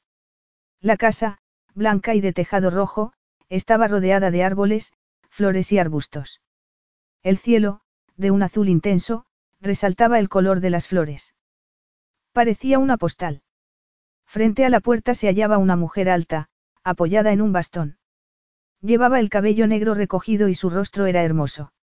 No sé por qué mi madre no deja que abra una de las doncellas, apuntó él. Pero había afecto en su voz, y Milly tuvo una vívida imagen del niño que se ocultaba en el hombre, del ser confiado bajo la fachada cínica y dura del adulto que controlaba un imperio. Quería a su madre y, durante unos segundos, Milly se sintió completamente feliz por haber accedido a participar en aquella farsa. Probablemente se muera de ganas de verte. De vernos. La limusina se detuvo. Cuando bajaron, ella sintió el peso de su brazo sobre los hombros. Al fin y al cabo, Estamos enamorados, susurró él. Al menos hasta que rompamos. Y para demostrarlo, le acarició la nuca. Y después, sin dejar de andar, con tanta naturalidad que a cualquiera se le hubiera perdonado por creer que lo que había entre ellos era verdad, inclinó la cabeza y la besó en la boca. Sus lenguas se encontraron brevemente, pero fue suficiente para que el cuerpo de ella sufriera una revolución. Después, él se apartó sin dejar de acariciarle la nuca. Era el vivo ejemplo de un hombre enamorado. No podía haber tenido más éxito en conseguir que le desaparecieran los nervios porque, como iba a estar nerviosa por conocer a su madre cuando solo podía pensar en el beso que le acababa de dar. Capítulo 7. Antonia era una mujer elegante y de hablar pausado con la que Milly se sintió inmediatamente a gusto. Los condujo al interior de la casa después de que Lucas la besara en la mejilla y mientras les decía que debería estar descansando en vez de salir a recibirlos. Me moría de ganas de conocer a Milly, protestó al tiempo que entraban en el salón, donde una sonriente doncella esperaba tras haber servido té y pastas en la mesa de centro. Y sé que estaréis cansados después del viaje, pero ardo en deseos de que me contéis todo sobre vuestra relación. Lo sabía. Sabía que mi hijo acabaría encontrando el amor con una mujer de verdad, no con una de esas muñecas de plástico con la que se ha pasado la vida tonteando. Milly miró a hurtadillas a Lucas para ver cómo encajaba las críticas de su madre. Él la miró a los ojos y le sonrió. No te había dicho que mi madre no tiene pelos en la lengua. Condujo a su madre al sofá. Ella le sirvió el té y les pasó la bandeja de pastas. Después, la doncella le sirvió refrescos y salió del salón cerrando la puerta. Como Antonia estaba sentada frente a Milly, ésta pudo examinarla a fondo. Tenía arrugas alrededor de los ojos y la boca y estaba muy delgada, pero se veía que había sido muy guapa en su juventud. No era muy mayor. A Milly le pareció que tendría unos 65 o 70 años. Ella se esforzaba por mantener la sonrisa alegre de una mujer enamorada mientras Lucas se servía más pastas antes de sentarse en el sofá, que era igual a aquel en que estaba sentada su madre, al lado de Milly. ¿Qué quieres saber? Solo podrás hacernos unas cuantas preguntas, ya que debes tomarte las cosas con calma. Estoy sentada, replicó Antonia sonriendo. ¿Con cuánta más calma quieres que me las tome? Por favor, no hagas lo mismo que mis amigos, que me tratan con guantes de seda desde que enfermé. ¿Por qué no se lo cuentas tú? Lucas retiró el cabello de la mejilla de Milly y se la besó. Milly se quedó inmóvil. Le hubiera gustado darle un puñetazo, ya que había sido él quien la había metido en aquel lío. Era injusto que la dejara sola para que se inventara una mentira con visos de realidad. Antonia la miraba expectante, por lo que Milly, contra su voluntad, se inventó un cuento de amor repentino y elevado romance. Habló de su compromiso roto como un detalle sin importancia del que afortunadamente se había librado, ya que, ¿cómo, si no, estaría con Lucas? Había sido el destino. Antonia le habló de su maravilloso matrimonio. El destino los había unido a su marido y a ella muy jóvenes. ¿Cómo iba a resistirse Emily a hablarle de sus padres, quienes también se habían hecho novios muy jóvenes? No se resistió. Le contó que habían muerto jóvenes, pero enamorados a pesar de que le daba miedo perder a los seres queridos, ella creía en el amor con todas sus fuerzas, por muchos riesgos que implicara. Mientras Antonia asentía, Milly recordó que no estaba allí para establecer vínculos afectivos con ella. Carraspeó y se preguntó si no debía pasar la batuta a Lucas para que siguiera con el cuento de amor. Decidió que no lo haría porque a saber qué diría. No había abierto la boca desde que ella había empezado a hablar. Se le había acercado aún más para, prolongar las falsas suposiciones de su madre. Aunque es maravilloso un repentino amor como el nuestro, debo reconocer que tu hijo a veces es demasiado contundente. Demasiado contundente. Repitió Antonia. Rayando en la arrogancia, contestó Milly al tiempo que palmeaba el muslo de Lucas sin mirarlo. Supongo que se debe haberse criado rodeado de lujo. En mi casa, por el contrario, había que hacer esfuerzos para llegar a fin de mes. Dejó que Antonia llevara a cabo la deducción obvia, que Lucas y ella eran muy distintos e incompatibles en un aspecto fundamental. A Antonia pareció haberle encantado lo que acababa de decir. Me alegro tanto de que hayas recuperado el juicio, afirmó sonriendo a su hijo, y de que te hayas dado cuenta de que es mucho más satisfactorio tener a una mujer de verdad a tu lado. Querida, mi amado esposo y yo tuvimos que ahorrar hasta la última moneda antes de que su carrera despegara. Te podría poner muchos ejemplos, tener que elegir entre pagar las facturas o comprar comida, sobre todo al principio, cuando le debíamos mucho dinero al banco. Gracias por tu ayuda, fue lo primero que Milly dijo a Lucas cuando, una hora después, los conducían a sus habitaciones. ¿Por qué no?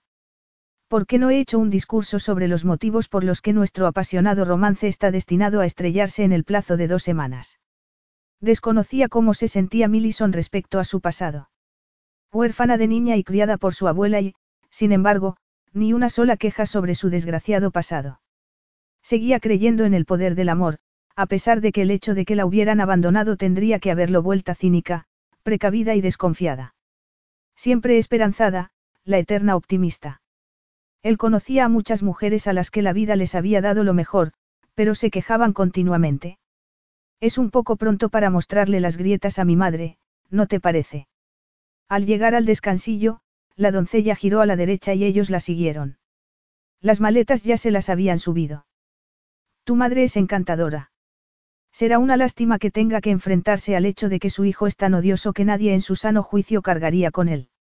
Lucas la miró para ver si estaba de broma, pero tenía una expresión seria y reflexiva. Hay veces que creo haber oído mal. Milly se detuvo y lo miró con el ceño fruncido.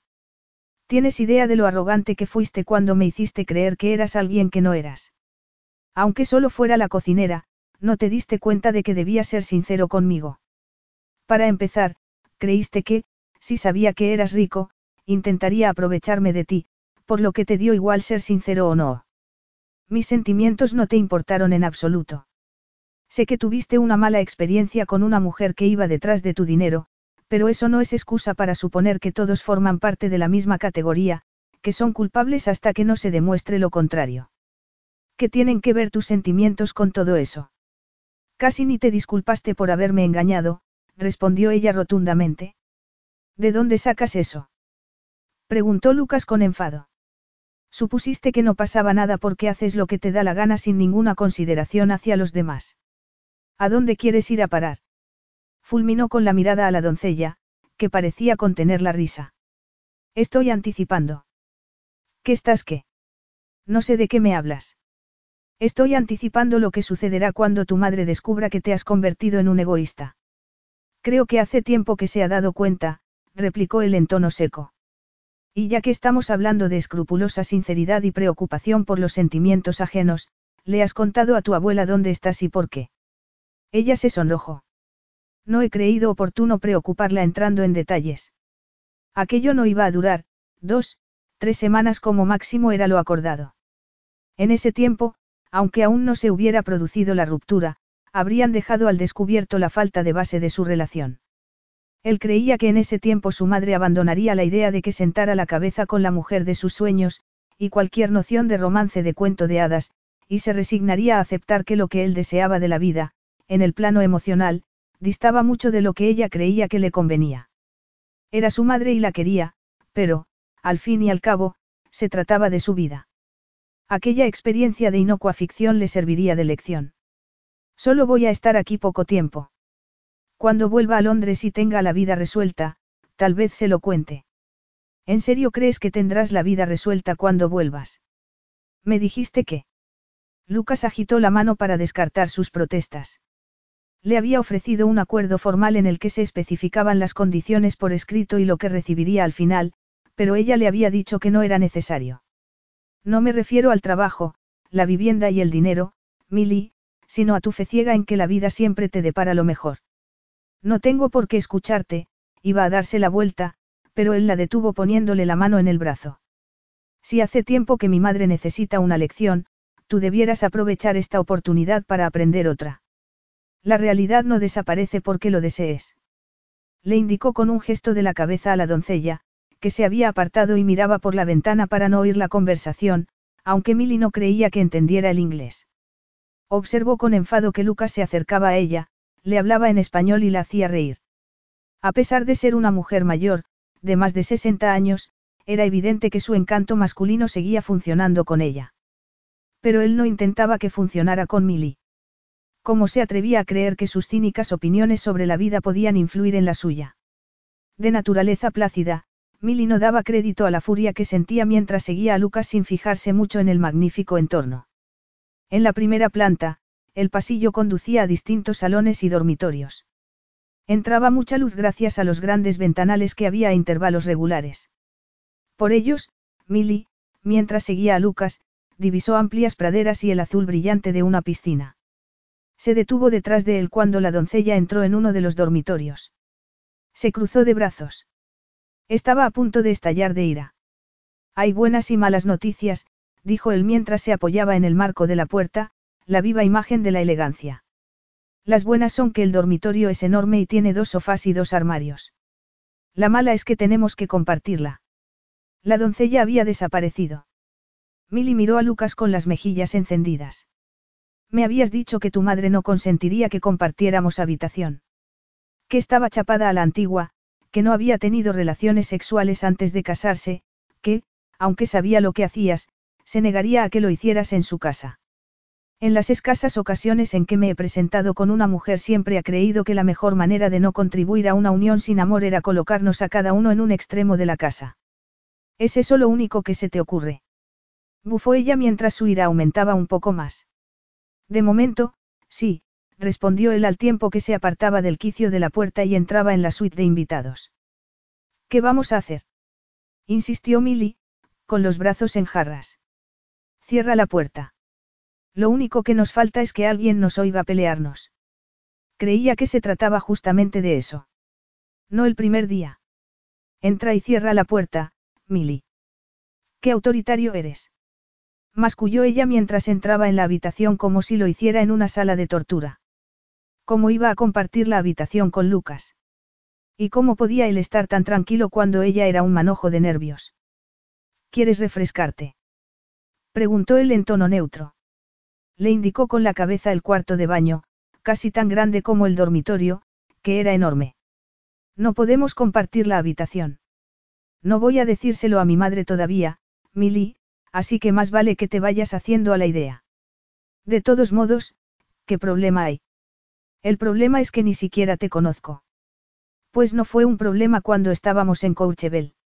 Y francamente, gracias a la costumbre que tienes de decir lo que te da la gana y de hacer las preguntas que te parece bien, probablemente me conozcas mejor que mucha otra gente. Era verdad, lo cual a él le produjo cierta inquietud. Allí no compartimos habitación, sino una casa. Pero ahora tienes la ventaja de saber que no soy un maníaco homicida ni monitor de esquí a la búsqueda de una mujer para llevármela a la cama. No he accedido a venir aquí para esto. ¿Para qué, exactamente? Preguntó él con voz suave al tiempo que la miraba con sus ojos oscuros. Ella sintió un cosquilleo en todo el cuerpo. Le emergieron con sorprendente facilidad todos los pensamientos prohibidos que se le habían agolpado en la mente desde el momento en que lo vio por primera vez. Pensamientos de que él la acariciaba, probaba su sabor, pensamientos estúpidos, producto de una mente enfebrecida y desequilibrada por el trauma del compromiso roto. Pero cuando había sido la última vez que había pensado en Robbie? ¿Hasta qué punto estaba traumatizada por lo sucedido? Si se le hubiera partido el corazón, no debería estar en un rincón lamiéndose las heridas y pensando en aquel futuro que se le había escapado. Piensa en lo que vas a obtener de todo esto, le aconsejó él. Y, para tu tranquilidad, estoy dispuesto a dormir en el sofá. Había contemplado la posibilidad de llevársela a la cama antes de que descubriera quién era realmente y lo que poseía. Pero, si lo hacía en aquel momento, ¿cuánto tardaría ella en fijarse en lo que había a su alrededor, en preguntar por el resto de casas que tenía por todo el mundo esperando a que las airearan cuando llegara el momento. Si a una romántica confesa como ella se le añadía un corazón partido y un multimillonario con una libido sana, que salía de la mezcla.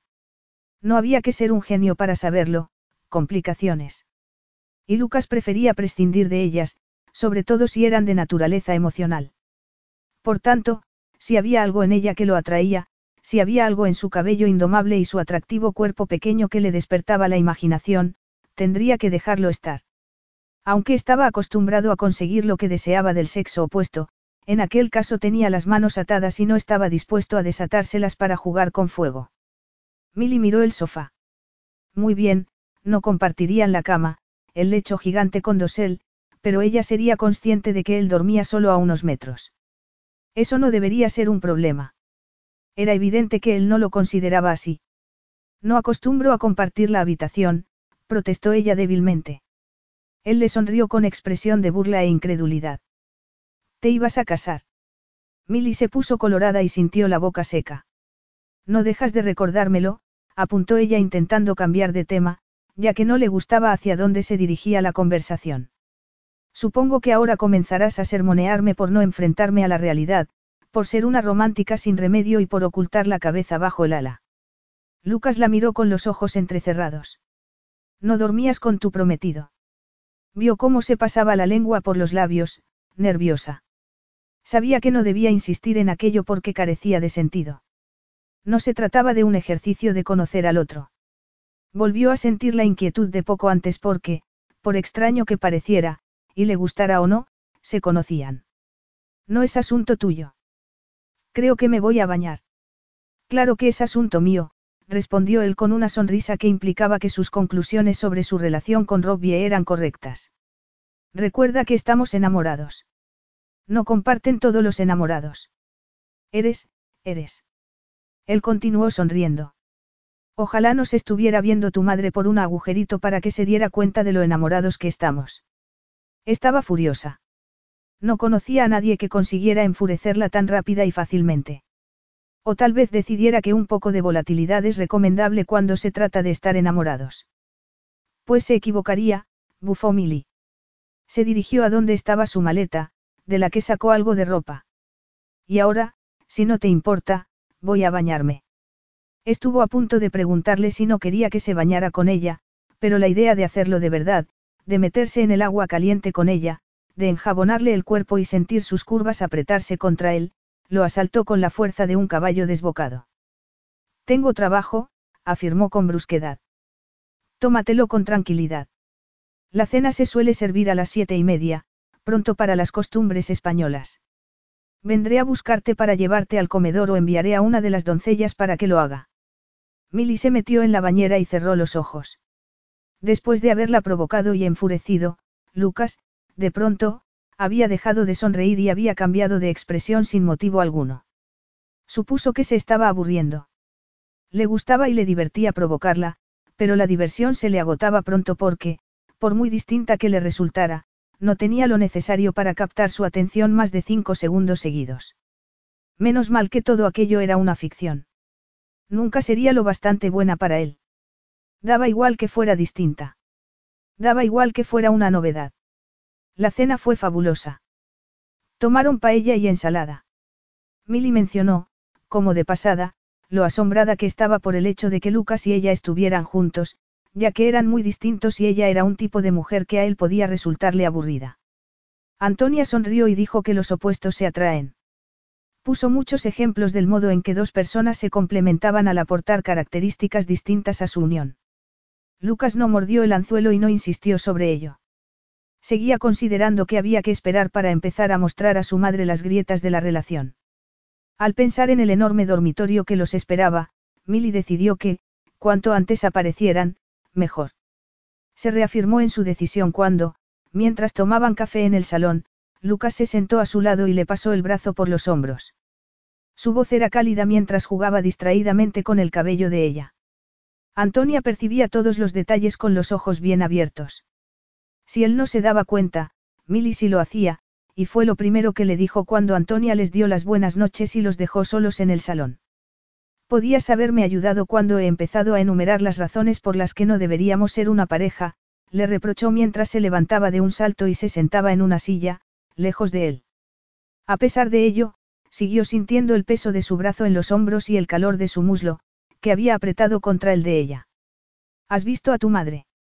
Le ha parecido bonito que señalara las diferencias.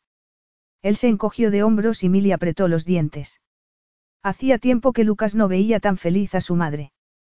¿Cuánto tiempo llevaba ella albergando la esperanza de que conociera a la mujer de sus sueños y se la presentara? Solo le había comenzado a presionar después de la enfermedad, pero cuánto llevaría preocupada. No es el momento de atacar por dos frentes. No se trata de atacar. ¿Por qué se ponía dramático? ¿Por qué la hacía quedar como la mala de la película cuando solo estaba allí por su culpa y se limitaba a poner los cimientos de su ruptura como le había dicho que hiciera? Y, prosiguió, preferiría que no te sentaras tan cerca de mí. Tan cerca de ti. Creo que esas demostraciones de afecto a tu madre le resultan un poco violentas. Vamos a dormir en la misma habitación, por lo que no creo que vaya a desmayarse si te acaricio el muslo. ¿Te ha parecido que estaba incómoda? Esa no es la cuestión. La cuestión es que no sé de qué me hablas. No voy a sentarme en el rincón más alejado de la habitación. No sería natural. Además, no sé por qué haces un mundo de eso. De lo que hago un mundo, susurró ella con ferocidad ante la tranquilidad que mostraba Lucas frente a lo agitada que se sentía ella, es de que me estoy recuperando de algo horroroso, por lo que tal vez necesite más espacio físico del que me ofreces. A saber lo que pensará tu madre de mí, de pronto se le ocurrió una idea. ¿Y si cree que soy una cazafortunas? Al fin y al cabo, apenas me abandona mi prometido empiezo a salir con un multimillonario. Comenzó a restregarse las manos con desesperación. ¿Y si cree que he ido a por ti? ¿Y si se imagina que soy una más de la lista de mujeres que quiere estar contigo por las ventajas que puede obtener? Lucas enarcó las cejas y alzó una mano con firmeza para detenerla antes de que comenzara a explorar en profundidad aquel aspecto. No lo cree, dijo él con rotundidad. Ni tampoco piensa que estés emocionalmente desequilibrada porque salgas conmigo justo después de la ruptura de tu compromiso. Eso no lo sabes. Claro que lo sé, y se lo he dicho a mi madre. ¿Qué le has dicho? Que no pasas de un hombre a otro sin concederte una pausa para respirar. Le he explicado que no estás conmigo por despecho, lo cual, como podrás suponer, no le hubiera hecho gracia alguna. ¿Y cuándo le has explicado todo eso? Preguntó ella francamente desconcertada. Durante las dos horas que estuviste en remojo en la bañera. Y cree que eres muy valiente, pensó sin decirlo en voz alta. Yo también lo creo. Y se lo ha creído. Milly lanzó una carcajada de incredulidad. Sé que les vendería cielo a los esquimales, pero las mujeres son muy intuitivas para las cosas del corazón. Por eso sabe que es verdad, le aseguró él. Te ha conocido, ha hablado contigo y sabe, como lo sabemos tú y yo, que lo que sentías por tu esprometido no era amor. Aunque seas la novia abandonada, lo cual no es muy agradable, no eres la novia del corazón destrozado. Por eso, que me digas que te sientes incómoda si me siento cerca de ti porque tienes el corazón partido, francamente, es una tontería. Tal vez tengas miedo de que esté muy cerca porque creas que voy a hacerte algo. Y no lo había pensado más de una vez. Menos mal que tenía una voluntad de hierro y la inteligencia suficiente para detectar el peligro. Pues no va a pasar, prosiguió él. O tal vez tienes miedo de hacerme tú algo a mí. Milly se puso colorada como un tomate porque lo que Lucas le estaba diciendo se le había ocurrido a ella, aunque solo fuera de pasada. El hecho vergonzoso era que le resultaba físicamente atractivo, que había tenido fantasías estúpidas. Ni lo sueñes, contestó en tono seco. No acostumbraba a jugar a aquellos jueguecitos. Era una persona sincera y nunca se había visto en una situación semejante. Era un territorio desconocido para ella, por lo que únicamente se guió por su instinto para saber que no debía mostrarle que tenía razón, que tal vez la cama la aterrorizara porque se imaginaba con extrema facilidad en ella con él a su lado. Capítulo 8. Milly se miró en el espejo sin prestar atención a su reflejo. Pensaba en lo sucedido en la semana y media anterior. Detrás de ella la enorme cama que la había llenado de terror era solo eso, un gran lecho. Sus miedos habían estado injustificados, salvo en los rincones más profundos de su mente, donde se habían refugiado sus fantasías con Lucas a la espera del momento adecuado para emerger. Apenas compartían el espacio físico de la habitación. Antonia siempre se retiraba antes de las diez, momento en el que Milly subía y Lucas se quedaba trabajando en la planta baja hasta la madrugada. No lo veía ni lo oía cuando llegaba al dormitorio porque siempre estaba profundamente dormida. La única prueba de que él había ocupado la habitación era su huella en el sofá, ya que siempre se marchaba a las ocho de la mañana. Era evidente que apenas necesitaba dormir. Ella, por el contrario, era muy dormilona. Lucas dejaba siempre la ropa de cama que utilizaba doblada y metida en el armario. Milly se había despertado dos veces con necesidad de ir al cuarto de baño, al que se había encaminado de puntillas mientras él dormía, medio desnudo, pues no se tapaba mucho con el edredón. Verlo así solo había servido para activarle aún más la imaginación. Ojalá aquella estúpida farsa hubiera conseguido su propósito y hubiera revelado los defectos de Lucas. No debería haberse transformado ya en un pesado arrogante con demasiado dinero. Milly suspiró y se fijó en su reflejo. El cabello parecía más indomable que de costumbre, pero ya había dejado de intentar someterlo. Era aquel aspecto el que de verdad deseaba tener, mal peinada, con un vestido de tirantes y unas sandalias de tacón alto que no le gustaban en absoluto. Lucas y ella, a petición de Antonia, iban a cenar fuera aquella noche. Antonia había hablado muy seriamente con ella para que se comprara algo bonito para la ocasión, ya que, hasta ese momento, no había ido de compras y había utilizado la ropa que había llevado. A pesar de sus protestas, Antonia y ella habían pasado fuera buena parte del día. En Salamanca había tiendas de diseño para todos los gustos. Cada vez que Milly intentaba mostrar a la madre de Lucas una grieta en la relación con su hijo, ella le quitaba importancia. Parecía considerar que su franqueza era un refrescante cambio con respecto a la serie de lapas que se habían pegado a su hijo a lo largo de la vida. Mientras tanto, en mitad de todo aquello, Milly había comenzado a observar detalles en Lucas que le estaban minando las defensas. Era increíblemente inteligente y, aunque escuchaba los argumentos ajenos, le gustaba ganar las discusiones. En la cena, que era cuando más se veían, ya que él se pasaba el día trabajando, Hablaban de todo lo habido y por haber. Antonia solía sacar un tema de conversación y todos daban su opinión. Lucas era un hijo cariñoso sin ser condescendiente. Se le daba muy bien provocar a su madre, y a Milly se le encogía el corazón al ver la interacción entre ambos. Estaba muy unida a su abuela, como les había dicho dos noches antes, pero ella se resentía de haberse criado sin padres. Probablemente había hablado de aquel tema por haber bebido demasiado. Incluso había llorado al final. Se estremeció al pensarlo. Lucas también era divertido, ingenioso y muy interesante. Había viajado por todo el mundo y contaba anécdotas de lugares remotos. El corazón se le aceleró al pensar que anhelaba estar en su compañía.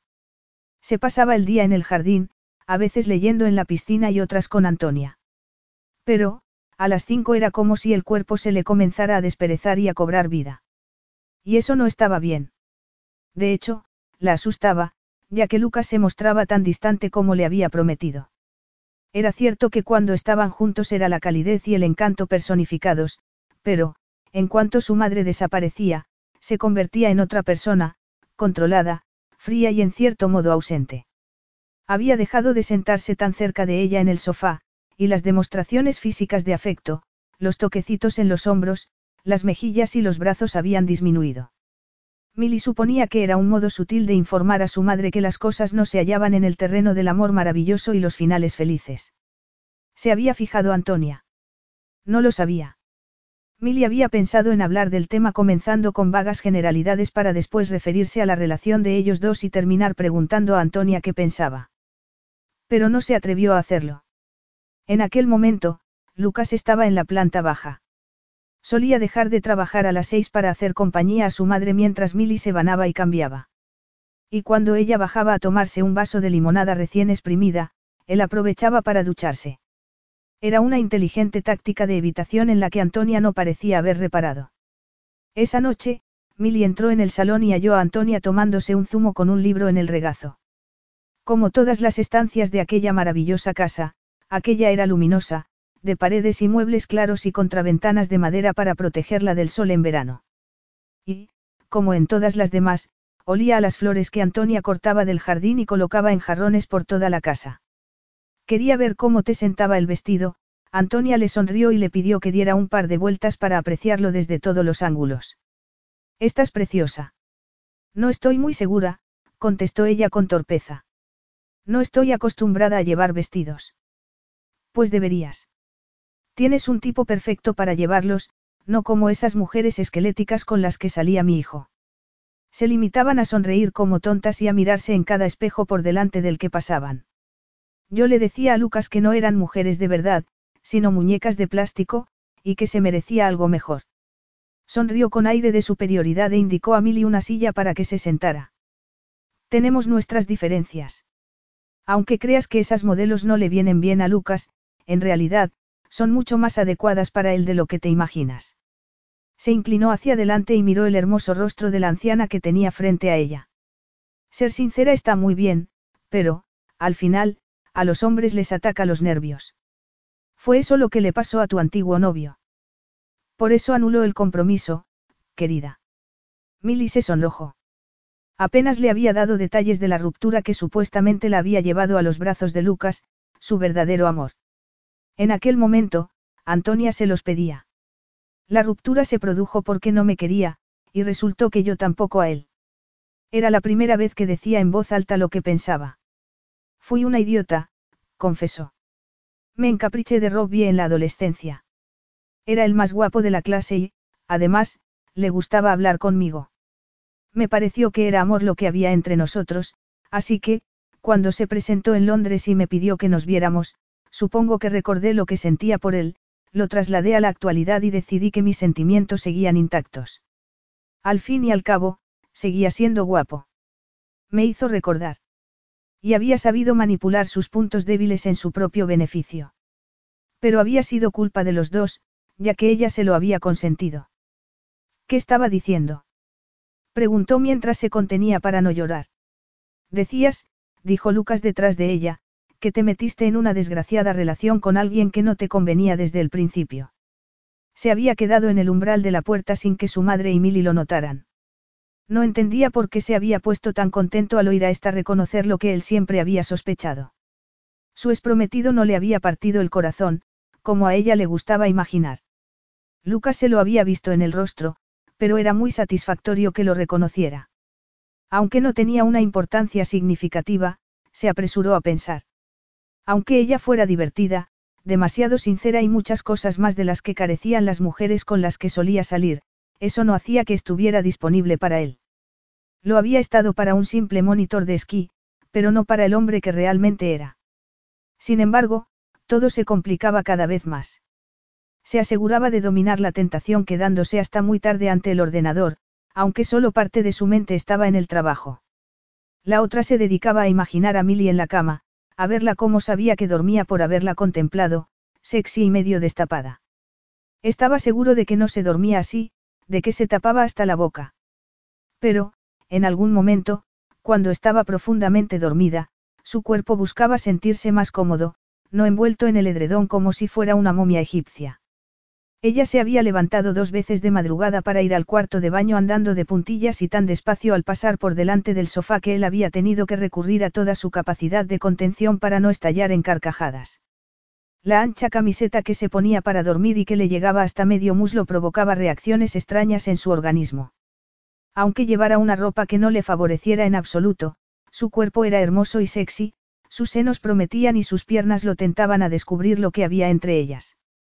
Se sonrojó al recordar la excitación que le habían producido semejantes pensamientos mientras se duchaba. Se preguntó con ironía si eso era lo que sucedía cuando a un hombre que podía tenerlo todo se le negaba lo único que deseaba. Cuando antes acabaran con aquella farsa, mejor. Y no solo porque parecía que su madre se había enamorado de Milly. Iban a salir esa noche los dos solos, por lo que no se andaría con rodeos. Había llegado el momento de la verdad. Estaba harto de pelearse con su libido. Tenía que volver al mundo de los vivos, a sus oficinas en Londres. Para su gusto, su madre se estaba implicando demasiado en su falso romance. Y, de todos modos, quién sabía si Milly no se estaría acostumbrando a la buena vida. Sin duda, era algo que había que tener en cuenta. ¿Cuánto llevas acechándonos desde la puerta? Preguntó Milly en tono acusador. Lucas entró en el salón y fue a apoyarse en el pollete de una ventana con los brazos cruzados. Milly pensó que nunca lograría habituarse a su sorprendente belleza. No os acechaba. El tono de su voz y de su expresión era tranquilo, pero tuvo que apartar la vista de los senos de ella, que el fino vestido resaltaba. Por Dios, ni siquiera llevaba sujetador. Rayaba en lo indecente, a pesar de lo modesto del estilo. Había algo en la mezcla de colores que hacía que su rizado cabello destacara aún más.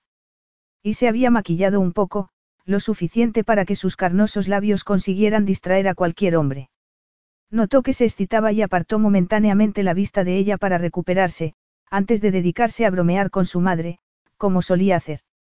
Cuanto más aumentara su deseo, más distancia tendría que poner entre Milly y él. Que os lleve Carlos, le dijo su madre mientras él se dirigía hacia Milly, que se levantaba en ese momento con la gracia de una bailarina de ballet. ¿Me vas a echar un sermón sobre que no debo conducir si he bebido? Preguntó él mientras rodeaba a Milly con el brazo por la cintura, lo que era un reto para su autocontrol.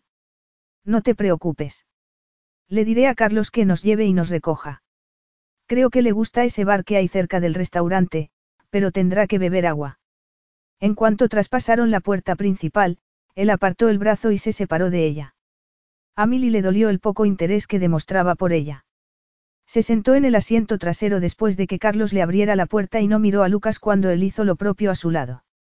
Ni siquiera le había hecho un comentario sobre el vestido, pensó ella con resentimiento.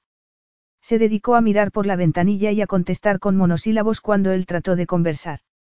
¿Vas a decirme qué te pasa? Preguntó Lucas cuando se sentaron a la mesa en el restaurante, que era un lujoso italiano. Nada. Milly lo miró de mala gana y vio que él la miraba con ojos insondables. La estaría comparando con esas mujeres que no gustaban a su madre. Suéltalo de una vez. Muy bien, lo que me pasa es que no haces ningún intento de resolver esta situación. Llevamos aquí casi dos semanas. No pensaba que tuvieras prisa por volver, dijo él con voz suave. No se trata de eso, sino de que no me gusta mentir a tu madre. Creo que estamos intimando y... Pues aléjate de ella. No va a sustituir a la tuya. No digas tonterías. Él suspiró lleno de frustración. Te pido disculpas. La verdad es que creo lo mismo que tú. Ya es hora de que mi madre empiece a enterarse de que nuestra relación no va a funcionar.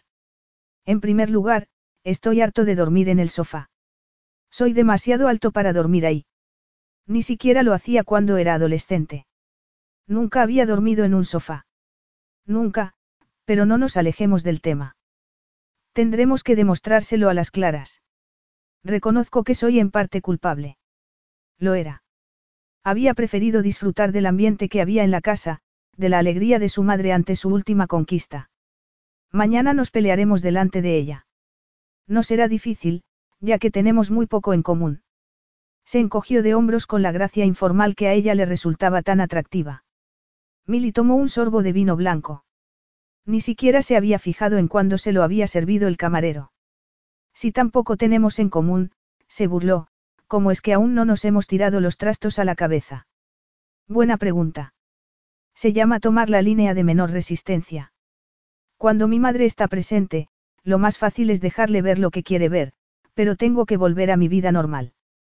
No puedo quedarme mucho más aquí. Vendré los fines de semana, como es natural, pero debo volver a Londres. Igual que tú. Le has dicho ya a tu casero que no vas a necesitar más el piso o la casa. La casa. Ya te lo había dicho. A veces me falla la memoria. La casa en que vivía con su supuesta mejor amiga. Claro que lo recordaba, se acordaba de hasta el más mínimo detalle. No, no se lo he dicho al casero todavía. Puedo mandarle un correo electrónico mañana, pero debes darme tu palabra de que no te echarás atrás sobre nuestro acuerdo. No quiero encontrarme sin un techo. Has hecho lo que te pedí, así que, como es natural, me atendré a lo acordado. Pidió otra botella de vino y, cuando acabaron de cenar, se habían bebido dos y comenzado una tercera. ¿Y sobre qué vamos a pelearnos mañana? Milly retomó el tema del que habían hablado antes. Habían acabado de cenar y habían pagado. Cuando se puso de pie tuvo que concentrarse mucho para no perder el equilibrio sobre aquellos tacones a los que no estaba acostumbrada. Él la agarró por la cintura para sostenerla. Has bebido demasiado, murmuró. Tal vez podamos discutir sobre eso, que me estás convirtiendo en una alcohólica. Mi madre no se lo creerá. Porque soy una chica aburrida, la vecinita de al lado. ¿A qué viene eso? Lucas se detuvo y la miró. Sin querer, le acarició el pelo y la mejilla. Milly se quedó paralizada. Él la miraba y a ella le pareció que se ahogaba. Lucas tenía razón, había bebido más de la cuenta. No podía apartar la vista de su hermoso rostro. Deja de mirarme así, dijo él con voz ronca. Ella entrecerró los ojos. ¿Cómo? Las vecinitas aburridas no miran a los hombres como me estás mirando. Milly le acarició la mejilla y se quedó alucinada al darse cuenta de que era lo que llevaba queriendo hacer desde, siempre. No retiró la mano. El corazón le martilleaba en el pecho. No, dijo Lucas con voz temblorosa. Vamos, Carlos nos espera. Hablaba en serio. Por tentadora que le resultase, no iba a hacer el amor con ella. De ningún modo. La idea lo atraía y asustaba en la misma medida. Lo desequilibraba y le hacía perder el control. Te acostaré en cuanto lleguemos. Ella asintió y lo agarró del brazo. Dime qué defectos vas a achacarme, lo animó, soñolienta y totalmente despierta a la vez. Percibía todo con enorme claridad, el olor de Lucas, el tacto de la chaqueta de lino, la forma en que su pecho ascendía y descendía al respirar. Siempre he creído que está bien tener algunos defectos, añadió ella. Lucas no pensaba. Carraspeó, cambió el peso de una pierna a otra y trató de mover a Milly, aunque sabía que no era lo que realmente deseaba. No es algo que haya oído decir con frecuencia, apuntó en tono seco. Supongo que has oído lo que le he dicho a tu madre sobre Robbie, que me encapriché de él en la adolescencia. Era muy interesante cuando era joven. Pues ahora lo es mucho menos, le recordó él.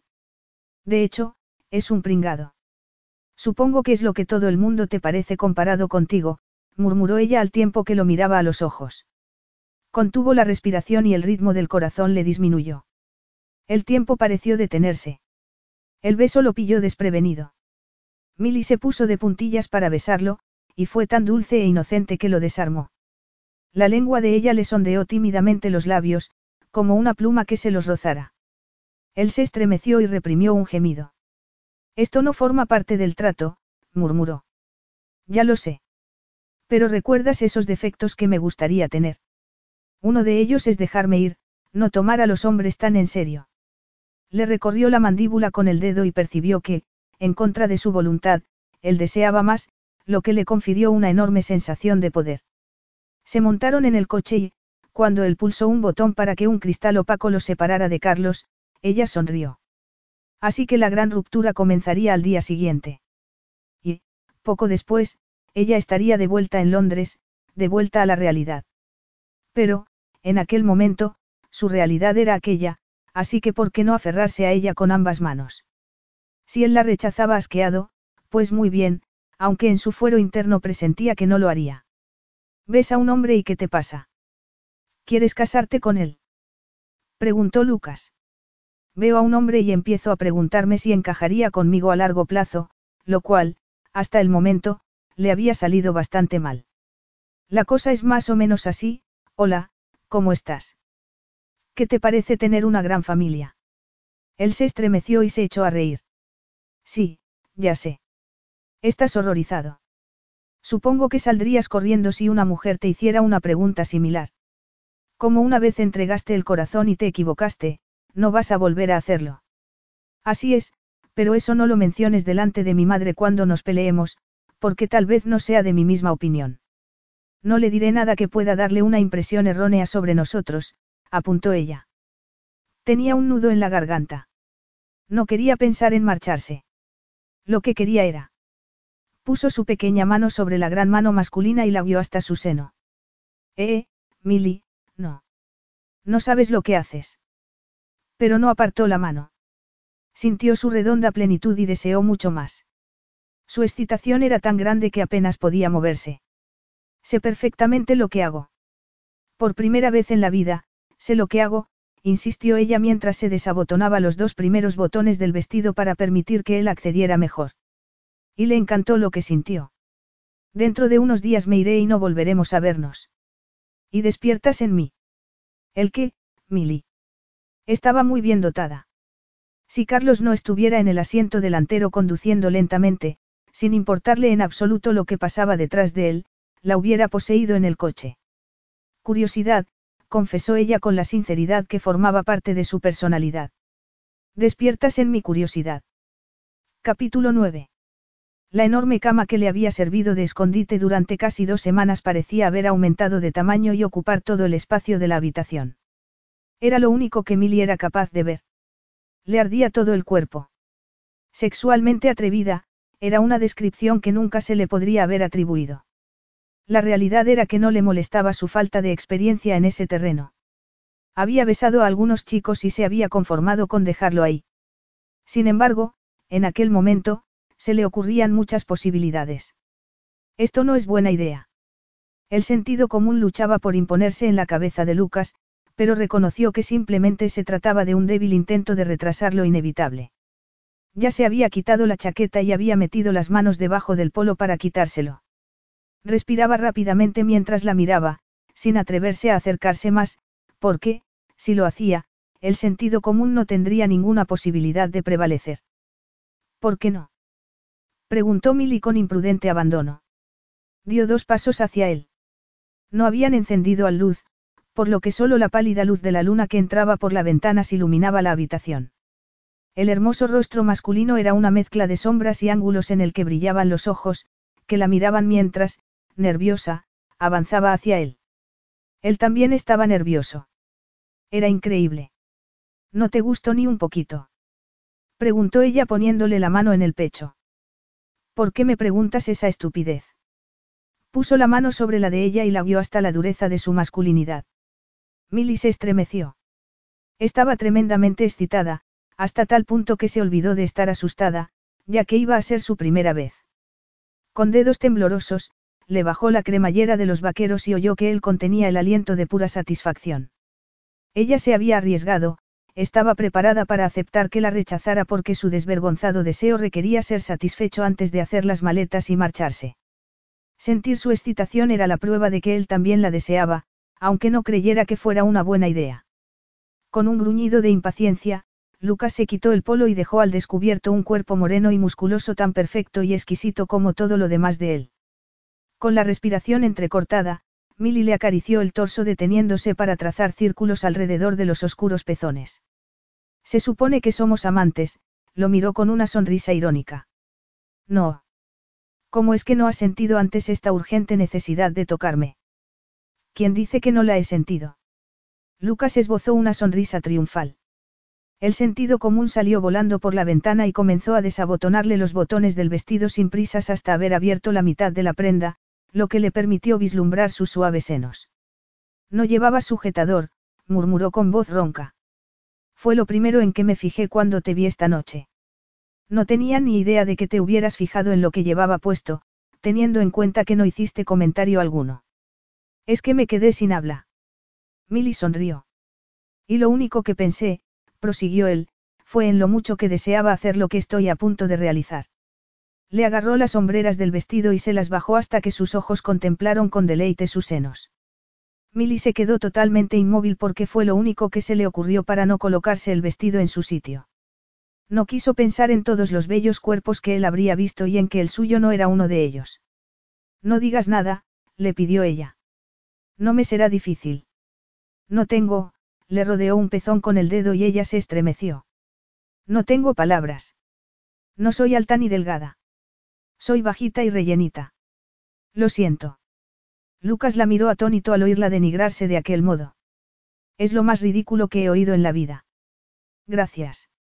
Aunque fuera una tonta romántica, también podía ser realista, y lo era lo bastante para saber que lo que él veía era la novedad de un cuerpo y de una personalidad diferentes a aquellos a los que estaba acostumbrado. Pero no era el momento adecuado de hablar de ello. Era mejor dejar las cosas como estaban. Ella se dirigió con paso vacilante a la cama y él la siguió después de sacar un preservativo de la mesilla de noche. Quítate el vestido, dijo él. No, mejor, déjalo caer. Sí, así. Quiero verte. Se sentó a horcajadas sobre ella, que se había tumbado, y se limitó a mirarla. Se quitó los vaqueros y le gustó el modo en que ella apartó la vista de su excitada masculinidad para volver a mirarla después. Puedes tocarme, dijo él con una voz que le costó reconocer. Milly tragó saliva y le tiró de los boxers hacia abajo. Su miembro era tan impresionante y grande como el resto de él. Lo tomó con la mano y dejó que actuara su instinto. Al principio entrecerró los ojos, pero luego los abrió y miró el brillante glande que tenía en la mano y, llenándose de valor, se sentó y lo tomó en la boca. Probó su sabor y sintió que él se estremecía y se arqueaba hacia atrás al tiempo que le introducía los dedos en el largo cabello. El sabor salado de él era afrodisíaco y le produjo oleadas de placer. Gimió cuando él la apartó. Las braguitas eran un obstáculo y se retorció para quitárselas. Después abrió las piernas. Estás ardiendo por mí, afirmó Lucas mientras la exploraba con los dedos. Ella contuvo la respiración cuando dio con el dulce botón y comenzó a acariciárselo suave y persistentemente.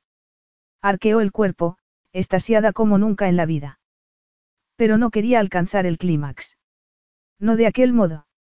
Lo atrajo hacia sí y lo besó. Y fue hermoso.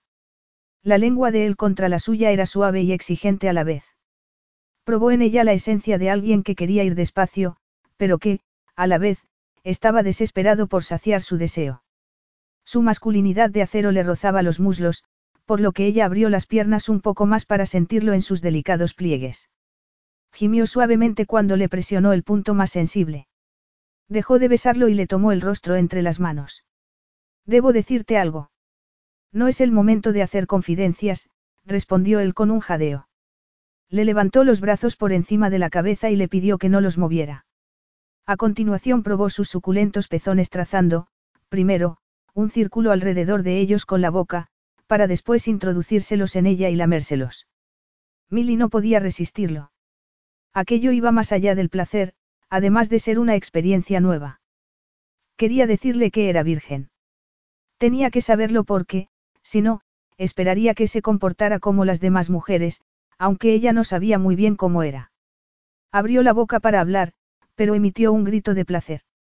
Él seguía lamiéndole los pezones, mirándola y disfrutando del color de sus mejillas, del hecho de que no pudiera estarse quieta, de sus gemidos, que se volvían roncos e incontrolados. A él no le gustaba apresurarse al hacer el amor. El sexo era un arte en el que había que dar y recibir placer en igual medida. Era un maestro a la hora de tomárselo con calma, pero le estaba costando mucho controlarse para no agarrar el preservativo de la mesilla, ponérselo y poseerla. Mientras las modelos con las que solía salir eran delgadas y huesudas, Milly era suave, blanda y sensualmente redondeada. Con uno de sus senos en la boca, bajó la mano para deslizársela entre las piernas, aunque se limitó a acariciarle la parte interna de los muslos. Le rozó con los nudillos la parte baja de su vientre y sintió deseos de penetrarla. Todo a su debido tiempo. Muy despacio, le trazó un surco con la lengua desde debajo de los senos hasta el ombligo, en el que le introdujo la punta de la lengua. Ella contuvo la respiración. Milly había cerrado las piernas, por lo que él se la separó con suavidad dispuesto a probarla, pero ella lo agarró del cabello para que la mirara. ¿Qué haces? Susurró ella, deseosa de sentir su boca en sus partes más íntimas, pero horrorizada ante tal despliegue de intimidad. Nada hasta que no me sueltes. Es que... No me digas que nadie te ha probado ahí, observó él al tiempo que se preguntaba si la libido podría descontrolarle aún más. Había llegado la hora de la confesión. Pero eso arruinaría el momento y, de todos modos, ¿qué diferencia supondría? Deseaba a Lucas y deseaba aquello. Lucas le sonrió y ella le soltó y volvió a tumbarse con los ojos cerrados. Abrió las piernas con precaución y contuvo la respiración cuando él comenzó a acariciarla con la lengua. Ella soltó el aire, pero tuvo que inhalar muy deprisa ante el mar de sensaciones que la invadió. Sintió que el cuerpo le ardía y comenzó a jadear. No podía quedarse quieta ante la fuerza del incendio que se le extendía en oleadas, que la hizo arquearse contra la boca masculina, postura en que él la mantuvo agarrándole las caderas con fuerza. La llevó tan cerca del éxtasis que ella le rogó sin aliento y sin vergüenza que la tomara. Él buscó a tientas el preservativo. Ella vio la habilidad con que se lo ponía sin dejar de mirarla. Pensó que tal vez hubiera debido hacer algo más, pero rechazó esa sensación de inseguridad. El deseo que ardía en los ojos de él le demostró que estaba tan excitado como ella. Lucas la rozó con el extremo de su excitada masculinidad para penetrarla, pero ella se puso tensa y lanzó un grito cuando él comenzó a introducirse. Ella se puso rígida y lo miró con ojos de pánico. Él se detuvo al darse cuenta de lo que sucedía. No me digas que eres virgen, dijo jadeando, pero completamente inmóvil. Me acabas de decir que no es momento de confidencias, apuntó ella atrayéndolo hacia sí para besarlo. Ay, Mili. Iré despacio, seré delicado. Y lo hizo. Se introdujo lentamente para volver a salir, tentándola hasta que sus gemidos se convirtieron en un ruego. Para él, era una agonía, pero no estaba dispuesto a hacerle daño. Deseaba que el recuerdo de aquella noche fuera memorable, aunque no quiso saber por qué significaba tanto para él. Él la penetró un poco más hasta que ella gritó que la tomara ya. Lucas lanzó un gemido y la penetró de una embestida. Después de la sorpresa inicial, el cuerpo de ella se adaptó al suyo y comenzó a responder a sus profundas y fieras embestidas. Y el clímax que ella había estado a punto de alcanzar cuando la había explorado con la boca fue aumentando hasta convertirse en algo salvaje e imparable. Milly gritó y Lucas le tapó la boca sonriendo, para destapársela y besarla. Él alcanzó el clímax cuando aún la besaba. Sin fuerzas, volvió sobre lo que habían dicho antes. Eres virgen. Se apartó de ella y se tumbó a su lado. Casi inmediatamente se volvió hacia ella y se apoyó en un codo para mirarla. Por eso había intentado guardar las distancias. Era cierto que lo desconocía, pero sabía bastante, que no era una mujer dura como aquellas con las que salía, que era una romántica, que era vulnerable. Que, además, fuera virgen amenazaba con convertir una situación estúpida en problemática. Pero el sexo había estado muy bien. Una virgen. Nunca había concedido valor a esa virtud, pero quería volver a poseer a Milly, enseñarle cosas que no había experimentado. Nada de todo eso tenía sentido, pero era lo que experimentaba. Desde cuando le producía una satisfacción machista acostarse con vírgenes. ¿Qué vendría después? Lanzar un grito como Tarzán y colgarse de una liana. Sin embargo, no pudo reprimir una sensación de extraña satisfacción. Tenías que habérmelo dicho. Iba a hacerlo. ¿Acaso importa? Lo que no entiendo es por qué. No quiero hablar de eso. Había sido la experiencia más maravillosa de su vida. Nada la había preparado para las increíbles sensaciones que había experimentado. Y, sin embargo, lo único que él había sacado de todo aquello era que ella no le hubiera dicho que era su primera vez. Disculpa si no he estado a la altura de tus elevados criterios. Él enarcó las cejas. ¿Qué estás pensando, Milly? ¿Tú qué crees? Respiró hondo. Acabamos de hacer el amor y, aunque sé que probablemente no haya sido nada del otro mundo para ti, parece que lo único que te importa es que yo no lo hubiera hecho antes. Ya sé que no soy como esas modelos con las que sales. No vuelvas a hacerte reproches en mi presencia, Milly. Nunca más. Lucas suspiró lleno de frustración. Incluso se diferenciaban en la forma de ver las cosas. ¿A qué venía ese deseo repentino de denigrarse? En muchos aspectos era una mujer sincera y alegre, pero tenía una inseguridad que se reflejaba en sus ojos acusadores. Tuvo un instante de ternura que lo dejó sin saber qué hacer, pero luego lo racionalizó diciéndose que se debía a que normalmente no hablaba después de hacer el amor. Pero era natural que ella quisiera conversar, ya que había sido su primera vez y, por naturaleza, era confiada y comunicativa. Protestaría si él se levantaba para ducharse y consultar el correo electrónico. He expresado mi sorpresa de que seas virgen porque eres increíblemente atractiva. No es cierto. Vamos a malgastar el tiempo jugando a ese jueguecito. Él le apartó un mechón de la mejilla y se excitó ante la idea de volver a poseerla. Milly estuvo a punto de decirle que le gustaba ese jueguecito. Prácticamente me he lanzado a tus brazos. La mayoría de los hombres habrían tomado lo que se les ofrecía aunque no les gustara. Yo no soy como la mayoría. Me gustaste desde que te vi en el chalet. En serio. Y, ahora, aquí estamos, juntos en la cama. Y créeme si te digo que he disfrutado cada minuto. De hecho, si no creyera que estarás dolorida, lo repetiría ahora mismo. La tomó de la barbilla para que lo mirara a los ojos.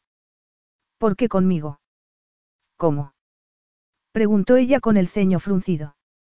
Eres una romántica sin remedio. No sin remedio. Lo suficiente para que me pregunte por qué has decidido tener tu primera experiencia conmigo y en estas circunstancias. Me pica la curiosidad saber por qué no te acostaste con el hombre con que te ibas a casar, pero no te ha importado hacerlo con otro con el que, desde luego, no vas a vivir. No me he puesto a analizarlo, pero supongo que necesitaba. Un tónico, un estimulante. Y yo era lo que más a mano tenías. Tu ex no era lo suficiente hombre para llevarte a la cama. A mi ex no le gustaba yo, le espetó ella. Así que no se esforzó mucho en intentarlo. Ni tú tampoco. Yo. Ella no era de las que daban el primer paso. Pero lo había hecho con Lucas. Porque no tenía nada que perder, o porque no sabía lo que era realmente la lujuria hasta haberlo conocido. Supongo que esperaba la gran noche, contestó ella. Que estaba enamorada del amor, pero que Robbie no le gustaba. Lucas le había enseñado eso, que el deseo y el amor eran cosas distintas. Tienes razón. Soy una estúpida romántica. Y esto es la vida real. Tal vez, inconscientemente, fuera eso lo que deseaba, conectar con la vida real. Podría sentirme dolido. No te imagino sintiéndote así, o al menos no tan dolido como para que tengas ganas de llorar. ¿Qué cosas se te ocurren, Milly? Le acarició un pezón, que inmediatamente se le endureció. ¿Por qué no lo pensamos mientras volvemos a descubrirnos? O mejor después, ya que te garantizo que no vas a pensar mientras hacemos el amor. Lucas se apartó del escritorio y se dirigió lentamente hacia las ventanas que daban a la ciudad. Estaba de vuelta en Londres, en su despacho, en plena acción. Esa era su realidad. Las dos semanas y media que había pasado con su madre jugando con Milia Romeo y Julieta habían sido un espejismo que se había disuelto al cabo de unos días. Había vuelto a la normalidad.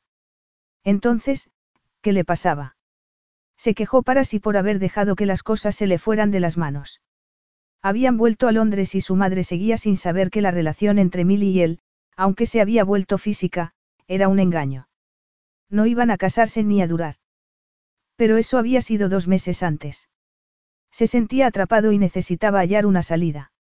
Acostumbrado a ver el lado positivo de una situación negativa, decidió que tenía que buscarlo. Tal vez hubiera sido una estupidez creer que, si llevaba a Amelia a España, convencería en dos semanas a su astuta madre de que su breve romance estaba llegando a su triste fin. No era mejor así, que hubiera durado más.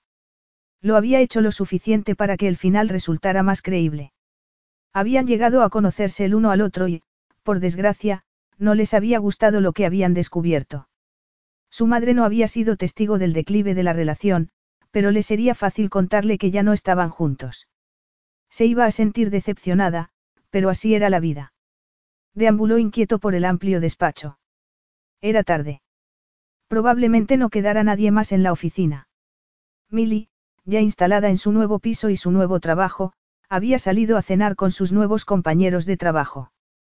¿Qué compañeros? Lucas se negó a especular. Estaba muy bien que ella estuviera haciendo amistades. ¿Qué más daba si algunas eran masculinas? Era lo esperable.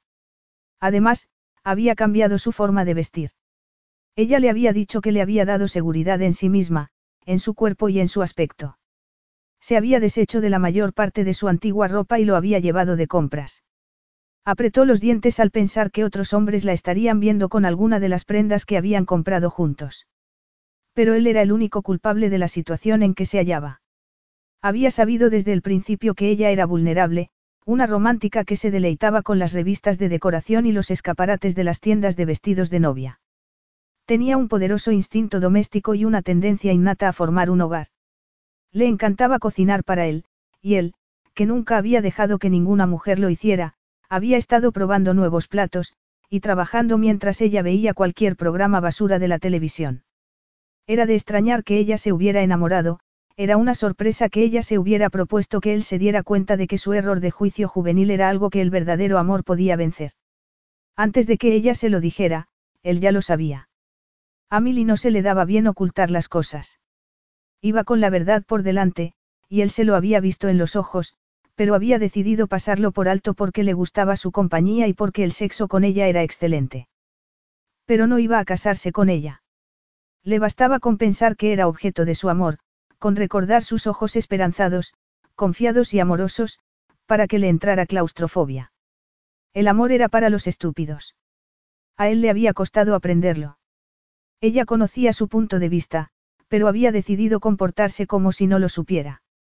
En resumen, él había apartado la vista de la pelota y tomó una decisión, agarró la chaqueta y salió del despacho sin concederse tiempo para que la debilidad hiciera mella en él. Tenía llave del piso, desde luego. Al fin y al cabo, era suyo. Un par de veces había salido del despacho pronto y había ido allí para seguir trabajando hasta que ella volviera. En poco tiempo, ella había modificado la decoración con toques caseros que hubieran debido prevenirlo de que se estaba acomodando al piso del mismo modo que a él. Fotos en la repisa de la chimenea, papeles con recetas pegados a la nevera con imanes, muchas flores porque, según le había dicho, su abuela siempre tenía la casa llena. Él se había reído y le había dicho que, en su casa, vivía muy bien sin todo eso. Tuvo que esperar más de hora y media hasta que oyó la llave girar en la cerradura. Durante ese tiempo había sido incapaz de concentrarse en el trabajo. Por una vez, la alegría de cerrar tratos no había logrado distraerlo. ¿De dónde vienes? Le espetó cuando ella entró en el salón. Milly se sobresaltó, pero después sonrió. Esa mañana se lo había dicho sin rodeos. Se había enamorado de él y no podía ocultarlo. No sabía cuándo había empezado. Tal vez las semillas se hubieran sembrado en España, donde había conocido aspectos de él que la habían atraído. Pero su destino se había sellado cuando se acostaron por primera vez, y ella se había ido enamorando cada vez más. Era una locura, lo sabía. Pero no era el amor una locura. No era algo que se pudiera explicar como un problema de matemáticas. Si el amor tuviera sentido, no se habría enamorado de Lucas. Y nada más decírselo, deseó poder retirar sus palabras. Él se había quedado inmóvil, no le había contestado, y cuando volvió a hablar fue como si hubiera decidido hacer caso omiso de lo que le acababa de decir. Ella avanzó hacia él con paso vacilante. Tenemos que hablar, dijo él. ¿Por qué?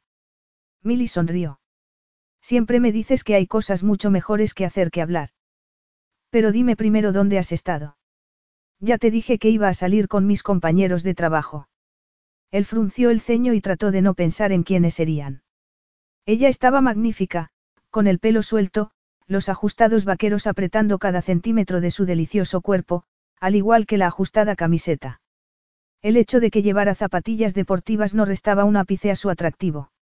Él, enfadado, sintió que se excitaba. ¿Qué te pasa, Lucas? Como si no lo supiera. Las cosas habían ido bien cuando solo habían tenido sexo. Pero ella se había pasado de la raya, había olvidado lo que él le había dicho de no ir más allá. Y no solo lo había desobedecido, sino que había cometido el pecado de contárselo. Creo que lo sabes. Siéntate. Siento haberte dicho lo que te he dicho, observó ella con sinceridad. Pero no te he pedido que me correspondas. Esto ha dejado de funcionar. Lucas estaba enfadado y atónito por el hecho de que aquellas palabras le parecieran las más difíciles que había pronunciado en la vida. Sabía que antes o después la relación acabaría. Entonces, ¿por qué le había costado tanto pronunciar cada sílaba? Tal vez porque no había sido él quien había decidido el momento de darla por concluida, sino que se había visto obligado por circunstancias imprevistas. Y a él no le gustaba que lo obligaran a nada. Milly abrió la boca para hablar, pero no emitió sonido alguno. Lo miró con los ojos como platos, sin atreverse a hablar por si comenzaba a hacer algo verdaderamente humillante, como rogar y suplicar. ¿Por qué no concebía la vida sin él? En comparación, que Robbie hubiera roto su compromiso había sido un paseo, porque aquello no era amor de verdad. Y que Lucas le dijera que la relación había acabado fue como si la apuntaran con una pistola y fueran a disparar. Lamentaba haber sido sincera. No, iba a romper a llorar. Por supuesto que no. Lo entiendo, dijo con voz calmada. Y estoy de acuerdo. Capítulo 10. Una semana y media después, Milly seguía sin creerse que hubiera mostrado tanta fortaleza ante la desgracia. Se había aferrado a su orgullo, pero ¿a qué precio? Pensaba en Lucas a todas horas, todos los días, cuando trabajaba, cuando descansaba, y soñaba con él cuando dormía. Él no había discutido cuando ella había reconocido la derrota sin luchar para impedirle que hallara la salida que buscaba con desesperación. Y él se había apresurado a tomar dicha salida. Sin embargo, había continuado hablando con voz fría y distante, y en tono acusador, diciéndole que para él nunca había sido una relación a largo plazo, que le había dicho que no pensaba comprometerse y que ella lo sabía. Ella había estado de acuerdo. Sobre todo con alguien como yo, había dicho con voz entrecortada y el corazón latiéndole a toda velocidad. Con nadie. No me interesa una relación a largo plazo, y no debí dejarme arrastrar a tenerla con una mujer que era vulnerable y que buscaba a un compañero de por vida. Tal vez fuera vulnerable, pero no buscaba a un compañero para toda la vida. Y aunque me haya enamorado de ti, no se te ha ocurrido que no soy tan tonta como parezco, no se te ha ocurrido que sé que no estamos hechos el uno para el otro. Por supuesto que no se le había ocurrido. Somos personas distintas y procedemos de medios sociales muy diferentes. Tú eres oscuro y yo soy luminosa. Yo no desconfío de todo el mundo y me gusta dar una oportunidad a la gente.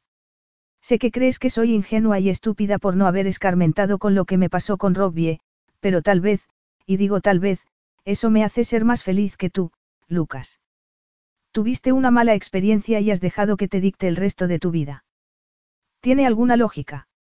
Así que vas a seguir insistiendo a pesar de que no tenemos futuro. Se había burlado él. Estarías contenta si te dijera que estoy más que dispuesto a acostarme contigo, pero nada más. Naturalmente, ella no hubiera estado contenta. Pero ¿y si hubiera accedido? ¿Y si hubiera ocultado sus sentimientos bajo una máscara que a él le hubiera resultado aceptable? ¿Y si hubiera aceptado su propuesta y hubiera arrinconado esa parte de sí que quería más, que siempre querría más? Hubiera sido esa una decisión mejor que la que había tomado. Al menos no llevaría semana y media pensando en él mirando al vacío en su piso, que antes o después tendría que abandonar.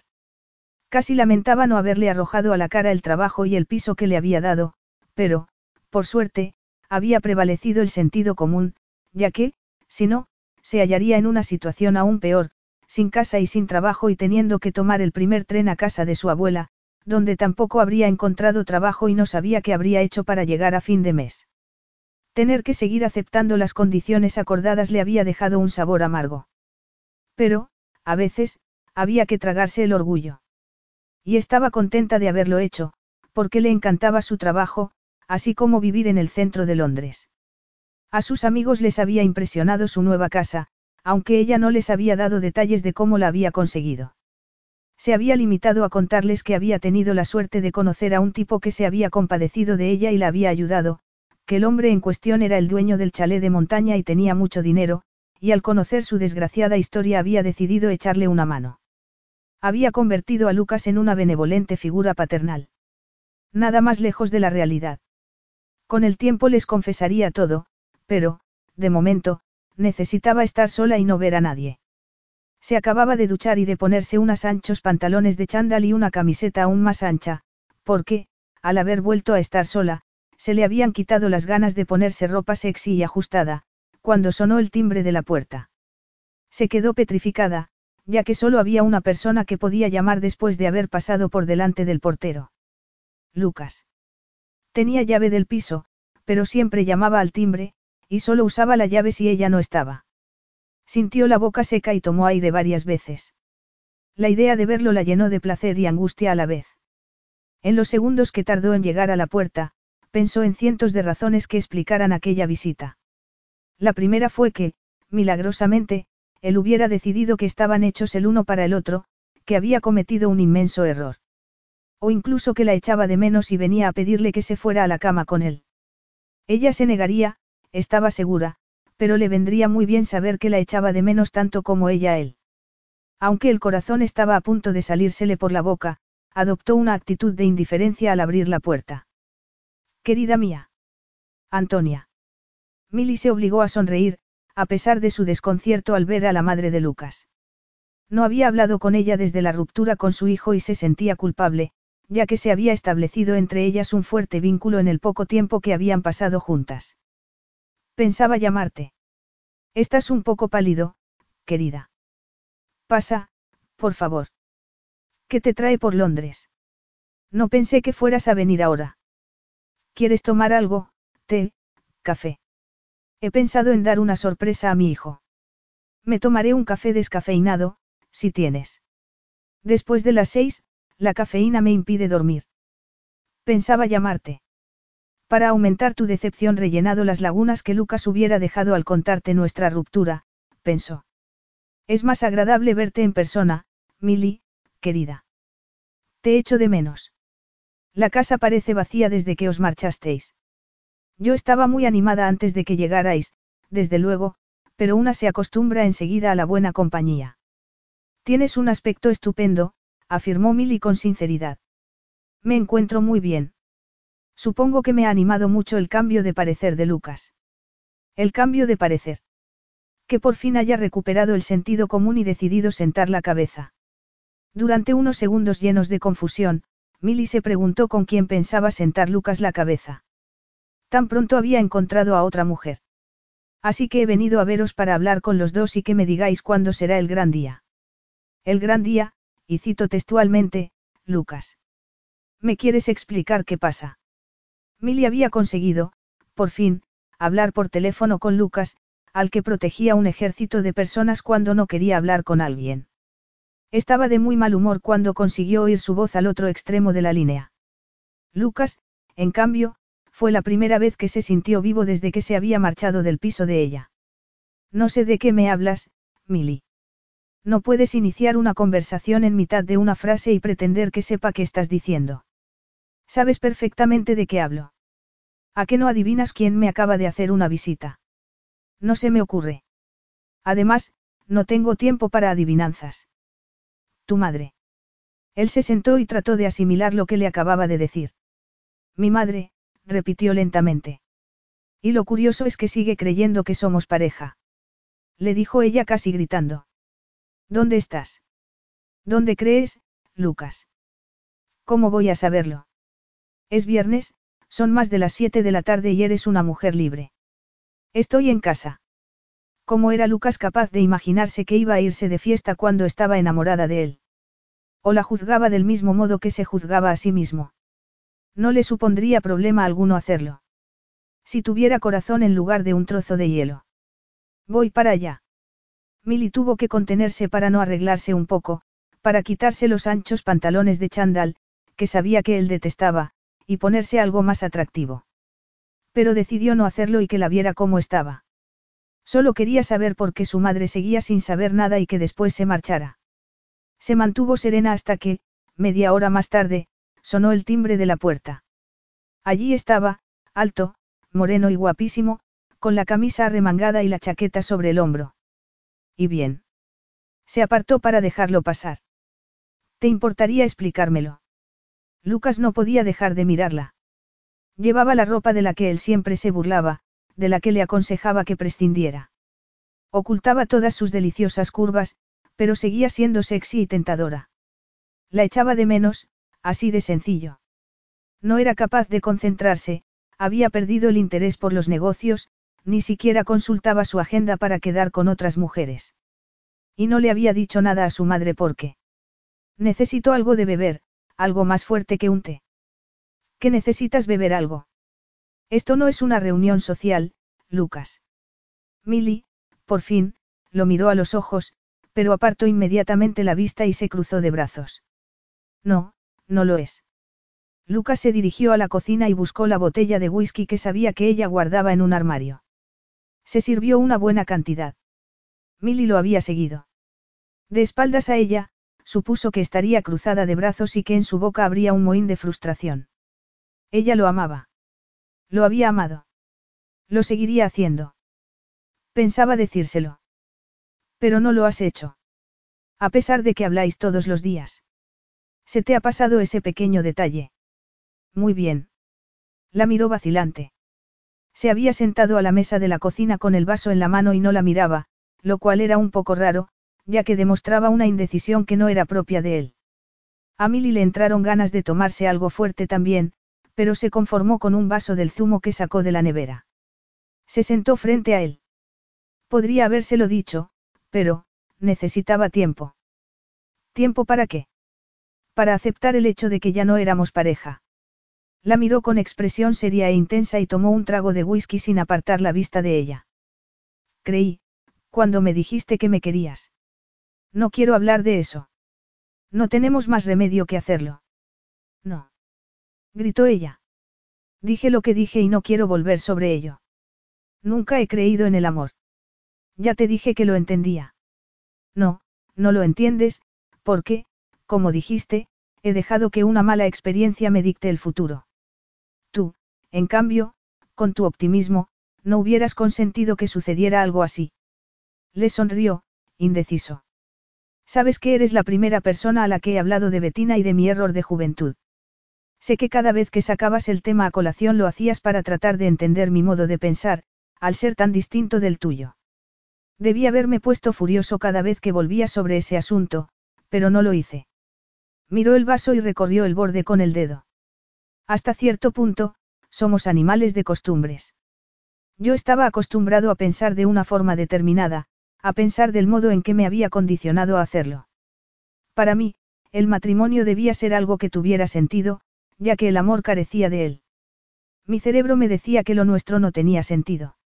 Eras muy joven, demostrabas tus sentimientos, buscabas el mismo final feliz que mi madre, ese final feliz para el que yo no tenía tiempo. Me había encerrado en una coraza y no tenía intención de salir de ella, aunque tú quisieras que lo hiciera. ¿Me sigues? Esbozó una leve sonrisa. Te sigo, afirmó ella, y tienes razón, en realidad, no te entendía. Además, nunca he estado muy segura de mi aspecto y estaba. Celosa. No, sí. Tal vez. Solo tal vez. Porque a mí me han devorado los celos pensando en los hombres a los que habrías visto durante las dos últimas semanas.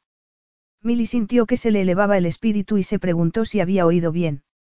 Se inclinó hacia adelante para no perderse nada. No puedes olvidar tu pasado, y lo siento, pero no tienes que explicarme nada. Claro que sí, Milly. Lo olvidé hace tiempo, pero no me había dado cuenta por qué me reservaba para cuando apareciera la mujer adecuada que me robara el corazón. Se produjo un largo silencio. Cuando ella extendió la mano hacia él, y él entrelazó los dedos con los suyos, se vio invadida por una oleada tal de sensaciones que creyó que iba a desmayarse. El miedo me obligó a salir corriendo cuando me dijiste lo que sentías. No sabía cómo enfrentarme a eso, Milly. Sin embargo, no podía decirle a mi madre que todo había acabado entre nosotros. Tenía la extraña impresión de que, si lo decía en voz alta, no habría vuelta atrás. No podía hacerme a la idea de perderte, pero no sabía qué hacer para arreglar las cosas entre nosotros. El hecho es que te quiero, Milly. Me estaba enamorando y ni siquiera reconocí los síntomas por mi obstinación y arrogancia en creer que era inmune. Jugó distraídamente con los dedos de ella. Llegaste a mi vida y me despertaste, Milly, y mi vida no tiene sentido sin ti. Yo también te quiero, afirmó ella con conmovedora seriedad. No quise a Robbie, pero ya lo sabías, no. Cuando pienso en lo que habría sido de mí si no hubiera descubierto la verdad, se estremeció. Yo tampoco quería enamorarme de ti. Sé que me consideras una romántica sin remedio. Lo eres, afortunadamente. Pero sabía que no eras un buen partido y, además, tenía que luchar con mis propios pensamientos.